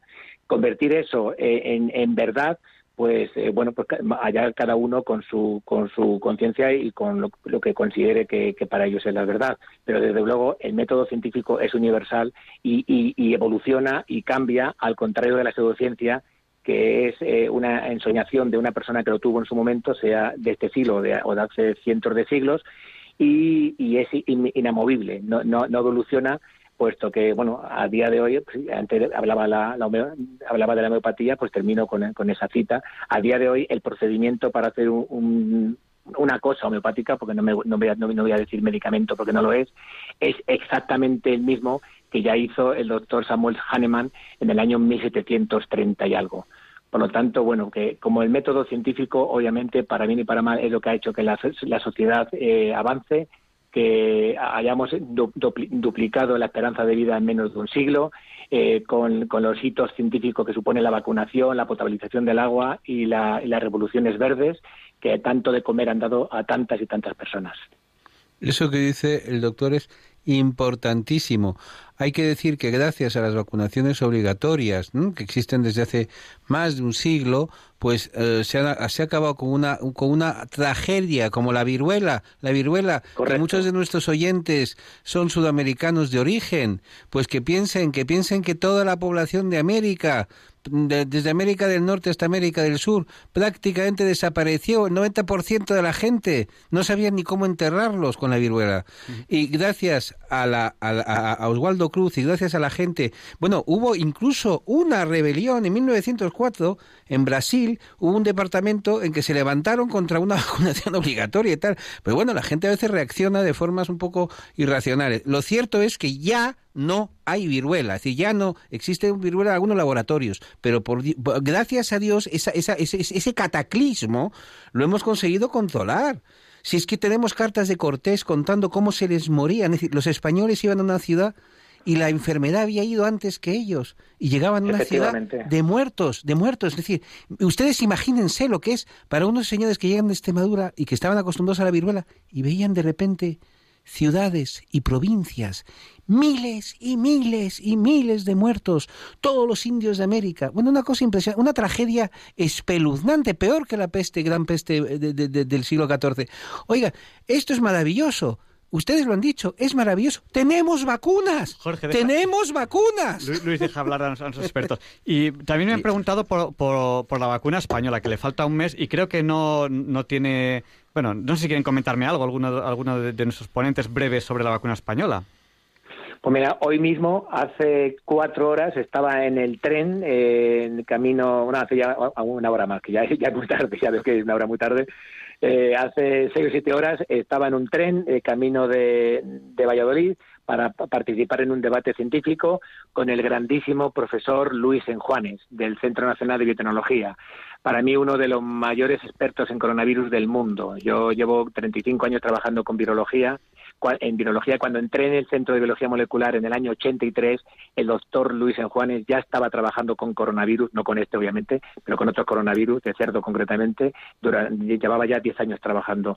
Y, su laboratorio está llevando a cabo una labor eh, faraónica, eh, gigantesca, en la elaboración de una vacuna que lógicamente no, va a ser mm, la, primera vacuna que esté en el mercado, puesto que ya tenemos varias, pero puede que sea la última o una de las definitivas. Una vacuna espléndida que se va a desarrollar con un virus seguro, un virus con capacidad de replicación y va a ser increíble. Luego hay otras vacunas como la de su vecino del Centro Nacional de Tecnología, Mariano Esteban, que es una vacuna eh, que está utilizando precisamente, se acaba de comentar de, la gesta que supuso la erradicación de la viruela con, el virus de la vacuna, con el virus vaccine, virus de vacuna. Pues utilizando a ese mismo virus se está eh, intentando ya ultimar, para empezar con las fases clínicas, una vacuna contra el coronavirus que tenga como base al virus que nos libró de la viruela, esa gran, efectivamente para mí, la mayor plaga mortífera de la historia de la humanidad.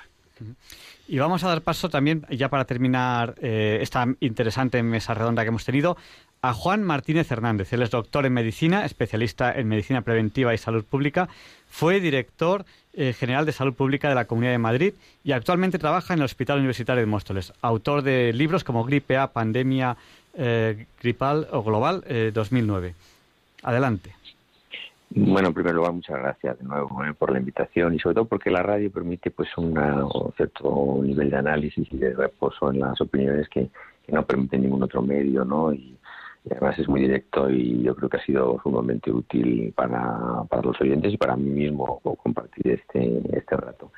Eh, volver a insistir sobre la importancia de la vacuna. Una vez llegado a este punto en el que la expansión de la epidemia está, tan, tan avanzado en, la mayor parte de los países de nuestro entorno, eh, si somos capaces de mantener las medidas de distancia personal o social, el uso de mascarillas, el diagnóstico precoz, el aislamiento de los casos y la cuarentena de los contactos. ¿Eh? Si mantenemos todo esto y añadimos la vacuna a un buen ritmo, no hay por qué desesperarse, pero a un buen ritmo, un ritmo que sea razonable. Mire, la Comunidad de Madrid es capaz de poner 500.000 dosis de vacuna frente a la gripe al mes todos los meses de octubre y noviembre. Si somos capaces de poner 500.000 dosis de vacuna de la gripe al mes, pues podremos poner también 500.000 dosis de vacuna anti-COVID. Por lo tanto, en menos de un año tendremos vacunada toda la Comunidad de Madrid o toda la Comunidad de Castilla y León o probablemente el 80% de la población nacional. Este objetivo, si se cumple, desde luego que la epidemia cambiará radicalmente y por lo tanto nosotros mm, debemos esforzarnos en comunicar y en, bueno, pues en, apoyar eh, la campaña de vacunación, eh, evitando los bulos y hablando sobre todo de la gran eficacia que han demostrado los ensayos y de la gran seguridad que han demostrado asimismo eh, también desde que se comenzó a vacunar ya en el Reino Unido o en los Estados Unidos. Pues muchísimas gracias. Y nuestro último ponente de la noche era Javier Pérez Castells, catedrático de Química Orgánica y Bioquímica, divulgador científico, responsable de la sección científica de El Debate de hoy. Adelante, el micrófono es suyo. Pues eh, yo me uno a los agradecimientos porque ha sido muy interesante compartir esta mesa redonda con mis colegas y responder a las preguntas de los oyentes a los que esperamos haber tranquilizado y haber eh, ayudado un poco a, vivir los meses que vienen ahora con mayor esperanza. Y, y, se hablado antes de cientifismo. Yo creo que no soy nada sospechoso de cientifista, ¿no? Porque el cientifismo es intentar dar respuesta a las preguntas de la filosofía, de la metafísica o de la teología desde la ciencia. Y no hemos hecho nada de eso aquí. Es decir, hemos estado respondiendo a cuestiones científicas pues desde la ciencia, que no es una, no siempre es exacta la ciencia. O sea, que las respuestas a veces pues no pueden, no pueden ser todo lo precisas que uno desearía. Pero creo que sí hemos contestado cosas para tranquilizar a la gente. Y en cuanto a la vacuna, pues yo les diría a los oyentes que tienen estas reticencias o estos miedos que se trataran de imaginar a sí mismos en una situación, en este mismo mes de enero, si hubieran fracasado los intentos de conseguir la vacuna, ¿no? ¿Qué, qué futuro tendríamos ahora mismo por delante, ¿no? Ir soportando una ola tras otra de infección con una sanidad cada vez más cansada, cada vez más eh, agotada, lo cual llevaría además todos los efectos colaterales de, esta pandemia que también hemos visto en la primera ola, es decir, gente que, no acude a sus citas para controlarse sus otras enfermedades, enfermos con, con de cáncer que, se, que, son que no, que no siguen sus tratamientos correctamente o, cánceres que no se detectan a tiempo por todo este colapso, etcétera, problemas psicológicos eh, y todo eso que a lo mejor tendríamos por delante varios años de convivencia con, con este, este virus, ¿no?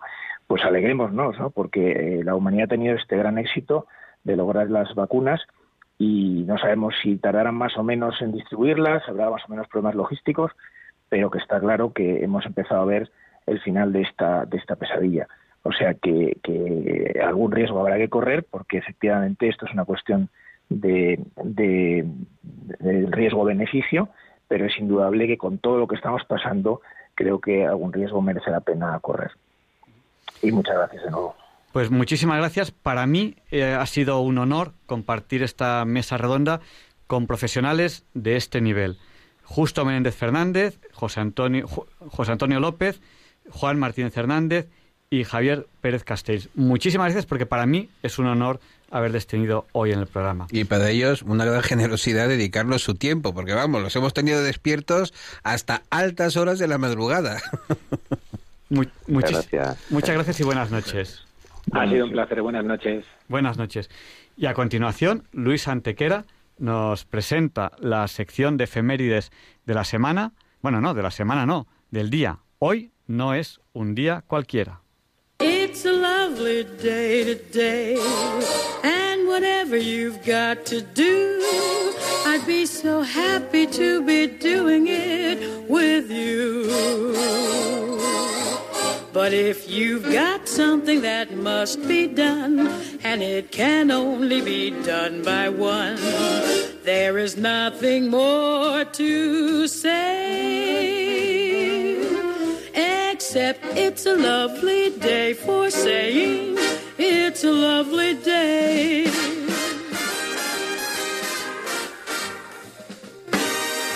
No, Javier Ángel, no directos compañeros de diálogos con la ciencia, no, queridísimos oyentes de Radio María. Claro que no es un día cualquiera, ningún día es un día cualquiera. Y este 8 de enero que nos disponemos a comenzar ahora, tampoco, porque en fecha tal, pero del año 1198, es elegido Lotario de Señi más conocido como Inocencio III, centésimo septuagésimo sexto papa de la Iglesia Católica, que lo es 18 años, papado largo, que convoca el cuarto concilio de Letrán, en el que se dicta la obligación de recibir los sacramentos de la confesión y la Eucaristía al menos una vez al año y se ponen las bases de la quinta cruzada que tendrá lugar en 1217. Durante su pontificado se crean tres importantísimas órdenes religiosas, los franciscanos del italiano San Francisco de Asís, los dominicos del español Santo Domingo de Guzmán y las clarisas de Santa Clara.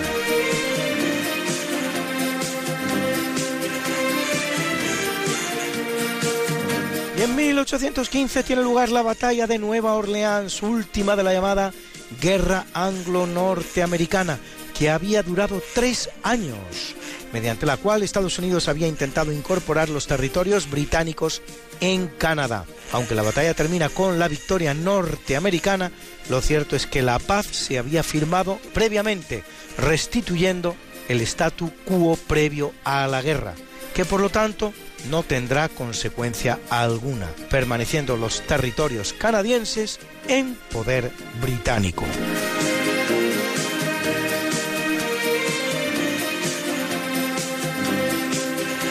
Día importante en el marco de la Primera Guerra Mundial porque en 1916, en la península de Galípoli, en Turquía, tras 11 meses de sangrientas e ineficaces batallas en las que mueren 250.000 soldados aliados y otros tantos turcos, las fuerzas británicas y francesas desisten de invadir el imperio otomano, que sin embargo será disuelto al finalizar la guerra y repartido entre ambas potencias. En 1918, el presidente estadounidense Thomas Woodrow Wilson proclama los llamados 14 puntos, que serán la base de los tratados que pondrán fin al conflicto. Y en 1926, aunque siete años después de terminada la guerra, tiene lugar una secuela algo tardía, cuando Abdel Aziz Ben Saud es proclamado rey del Hejaz, embrión del reino de Arabia Saudí, así llamada en honor a la dinastía que la crea, los Saud, que lo hacen con base en la ideología wahhabita que aún hoy prevalece en el país. Una interpretación muy radical del Islam debida a Muhammad ben Abdal Wahhab y caracterizada por su rigor en la aplicación de la Sharia y por un intenso expansionismo.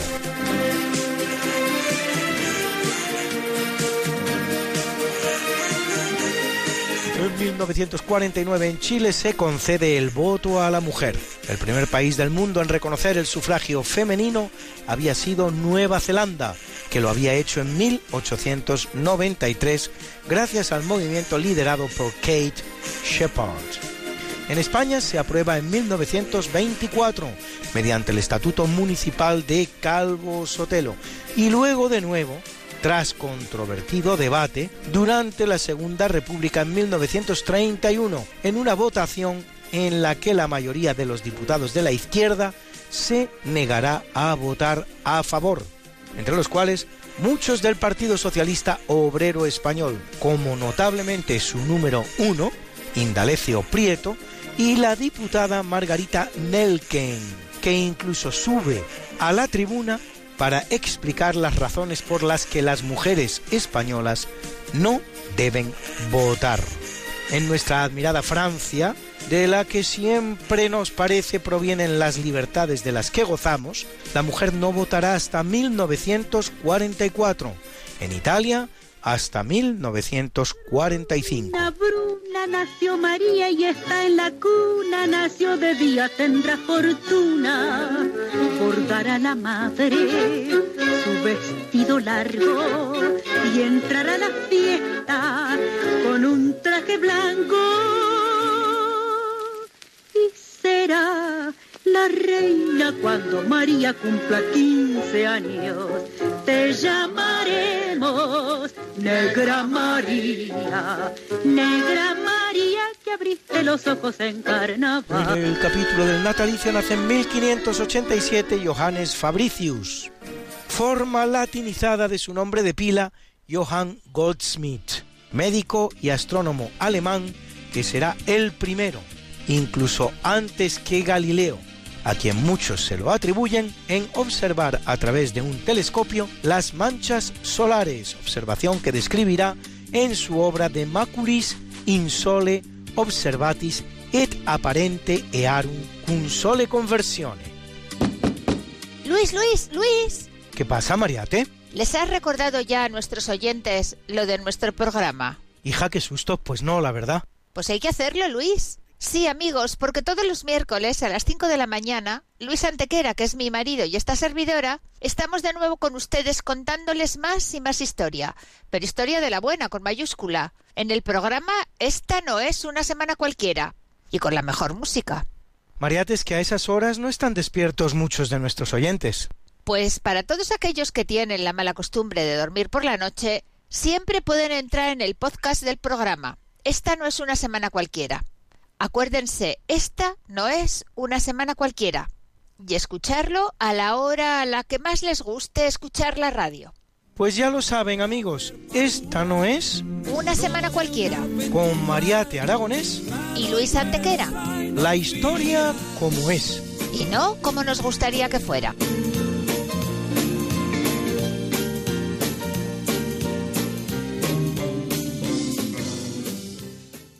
Y en 1601 nace Baltasar Gracián, escritor y moralista español, sacerdote y miembro de la Compañía de Jesús, máximo representante del conceptismo, junto a Francisco de Quevedo, y autor de obras claves de la literatura española como El Criticón, El Político o El Oráculo Manual y El Arte de la Prudencia.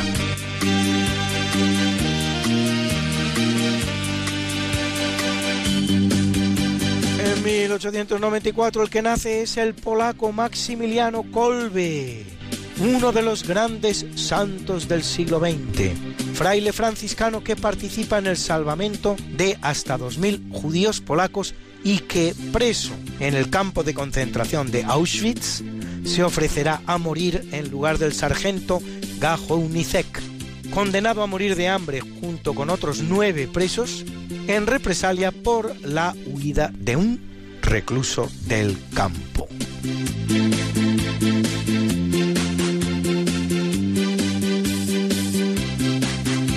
En 1946 el que nace es el físico y cosmólogo británico Stephen Hawking, autor de teoremas relativos a las singularidades espaciotemporales en el marco de la relatividad general y de la predicción teórica de que los agujeros negros emitirían radiación, a lo que se conoce hoy como radiación de Hawking.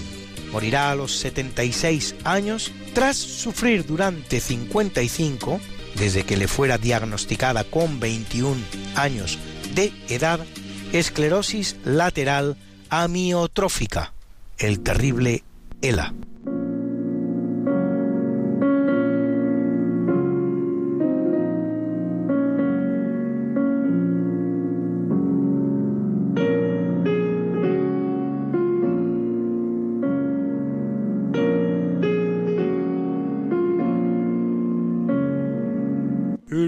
Capítulo del obituario muere en 1198 Giacinto Bobone, más conocido como Celestino III, centésimo septuagésimo quinto papa de la Iglesia Católica, elegido cuando tenía nada menos que 85 años y aún así su papado durará siete, Giacinto es uno de esos papas elegidos sin ni siquiera ser sacerdote, por lo que habrá de tomar las órdenes un día antes de ser coronado papa, para al día siguiente coronar a su vez emperador a Enrique VI Hohenstaufen, que ejercerá sobre el papado un férreo control consagra asimismo sí la Orden Teutona, una de las tres grandes órdenes militares de Tierra Santa, junto a templarios y hospitalarios, e intentará dejar elegido a su sucesor, cosa que le será taxativamente denegada por los cardenales.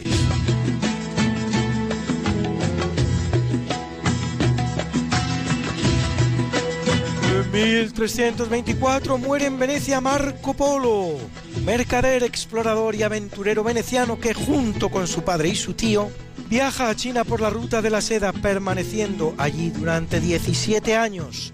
Autor del llamado Libro de los Millones, donde cuenta todo lo que ve en la espléndida corte del gran Khan Kublai, que si como sucesor de Genghis Khan será el último de los grandes Khanes, como emperador de China, será el primero de la dinastía Yuan que gobierna el gigante asiático durante casi un siglo.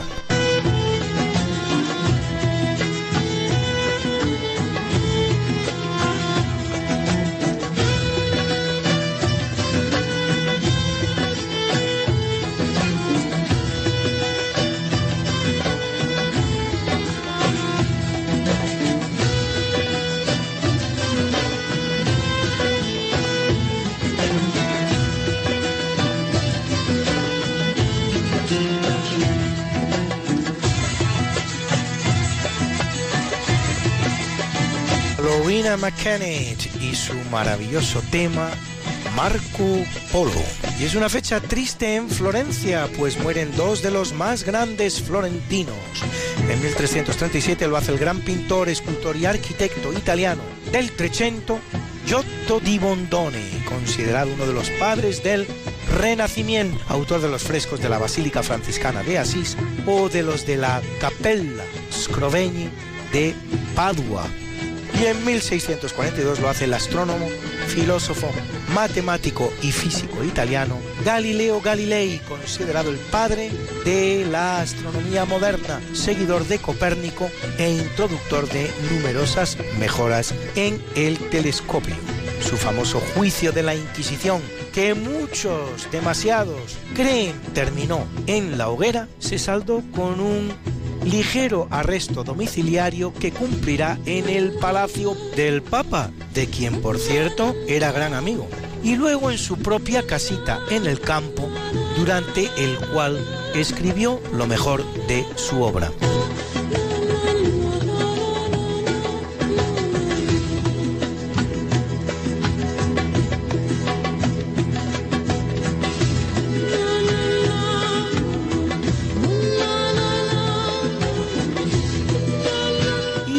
Hoy a la diseñadora de moda venezolana Carolina Herrera. Cumple 82. Y al gran cantante británico David Bowie. Cumple 74. Al gran baloncestista que fue del Real Madrid, Rafa Rullán. 2 metros 7 centímetros de gran persona, que cumple ya 69. Y a la guapa actriz norteamericana de cine, televisión y teatro, Shel Forbes, a quien hemos visto en filmes como California o Star Trek.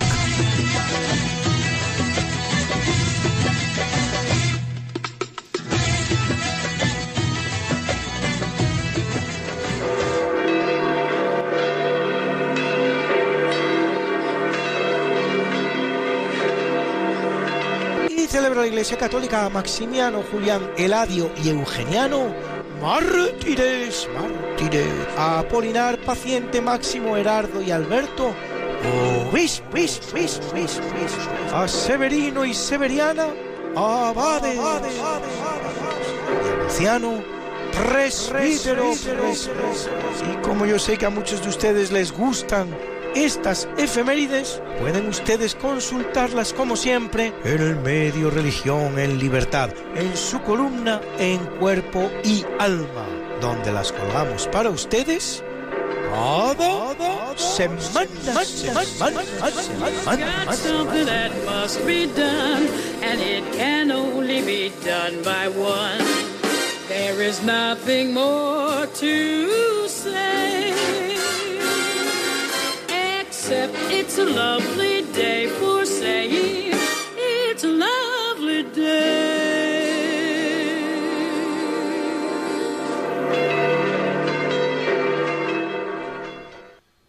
Pues tenemos ya que terminar este programa de hoy, que como bien nos ha recordado Luis Antequera, es 8 de enero de 2021. Hemos hecho una mesa redonda con cuatro expertos que pronto tendrán en el podcast, si les ha gustado, si quieren volverlo a escuchar, si quieren recomendarle a alguien que lo escuche, estará en el podcast de Radio María. Yo voy a animar que se coloque lo antes posible en el podcast. Voy a intentar, si puedo, no sé si lo conseguiré, que mañana o pasado mañana, mañana viernes o pasado mañana sábado, ya esté colocado en el podcast. El podcast es una herramienta muy buena si les ha gustado el programa o si quieren que alguien escuche, escuche el programa y quieren recomendárselo. Pues mira, hay que hablar de las vacunas y hay que hablar con orgullo como españoles de que la primera vez que hubo una expedición con una ambición mundial para vacunar a amigos y enemigos fue la Real Expedición de la Vacuna, que la capitaneó don Javier de Balmis con dinero del personal de Carlos IV y esto se fue a América con unos niños que eran los, los que este, tenían dentro de sus cuerpos lo que servían para mantener viva la vacuna y gracias a los arzobispos y a los obispos de los virreinatos americanos, se convenció a la gente, porque había mucha gente que era como ahora, pues que dice, ¿y eso qué? ¿Que la vacuna qué lo que? Que si nos vamos a morir, no sé qué. Y entonces, ¿qué es lo que veían? Que el señor arzobispo, el señor obispo era el primero que se la ponía. Y automáticamente dijeron, ¡ah! Si el señor obispo se la pone, esto no es cosa del demonio. Y entonces, masivamente, en la medida de lo posible, se vacunaron a miles y miles de personas. Oye, Javier Ángel, no solo a los amigos, también a los extranjeros, también a los ingleses con los que estábamos en guerra. Bueno, pues eh, en, esa, en esa línea... Em, Para que se hagan una idea, entre 1803 y 1806. En esa línea, pues también está nuestro Santo Padre, que ha sido claro en su mensaje eh, de las vacunas. Eh, no solamente lo que les he dicho antes, que, animo a todos los oyentes que, que lean, es un documento importantísimo y eso sí que es doctrina, es nota de la Congregación para la Doctrina de la Fe, eso sí es doctrina, sobre la moralidad del uso de algunas vacunas contra la COVID-19, una nota del 21 del 12 de 2020. Yo les ruego, les ruego que se la lean. Y, luego el Santo Padre ha sido claro. Yo no voy a, repetir porque no me las sé de memoria las cosas claras, clarísimas que ha dicho nuestro, nuestro Santo Padre a ese respecto. Terminamos ya este programa de hoy. Les esperamos la semana que viene, si Dios quiere. Enseguida tendrán en el podcast eh, este programa, por si quieren volver a escucharlo, quieren recomendárselo a algún amigo. Y em, no falten la semana que viene, que nos esforzaremos por tener un programa muy bonito. Queremos hablar de la estrella de Belén, con un profesor de astronomía. Y espero que, les, que les guste, porque ese programa lo tenemos pendiente y al final no lo hemos hecho todavía. Y por favor, no nos olviden en sus oraciones. Muchas gracias y buenas noches.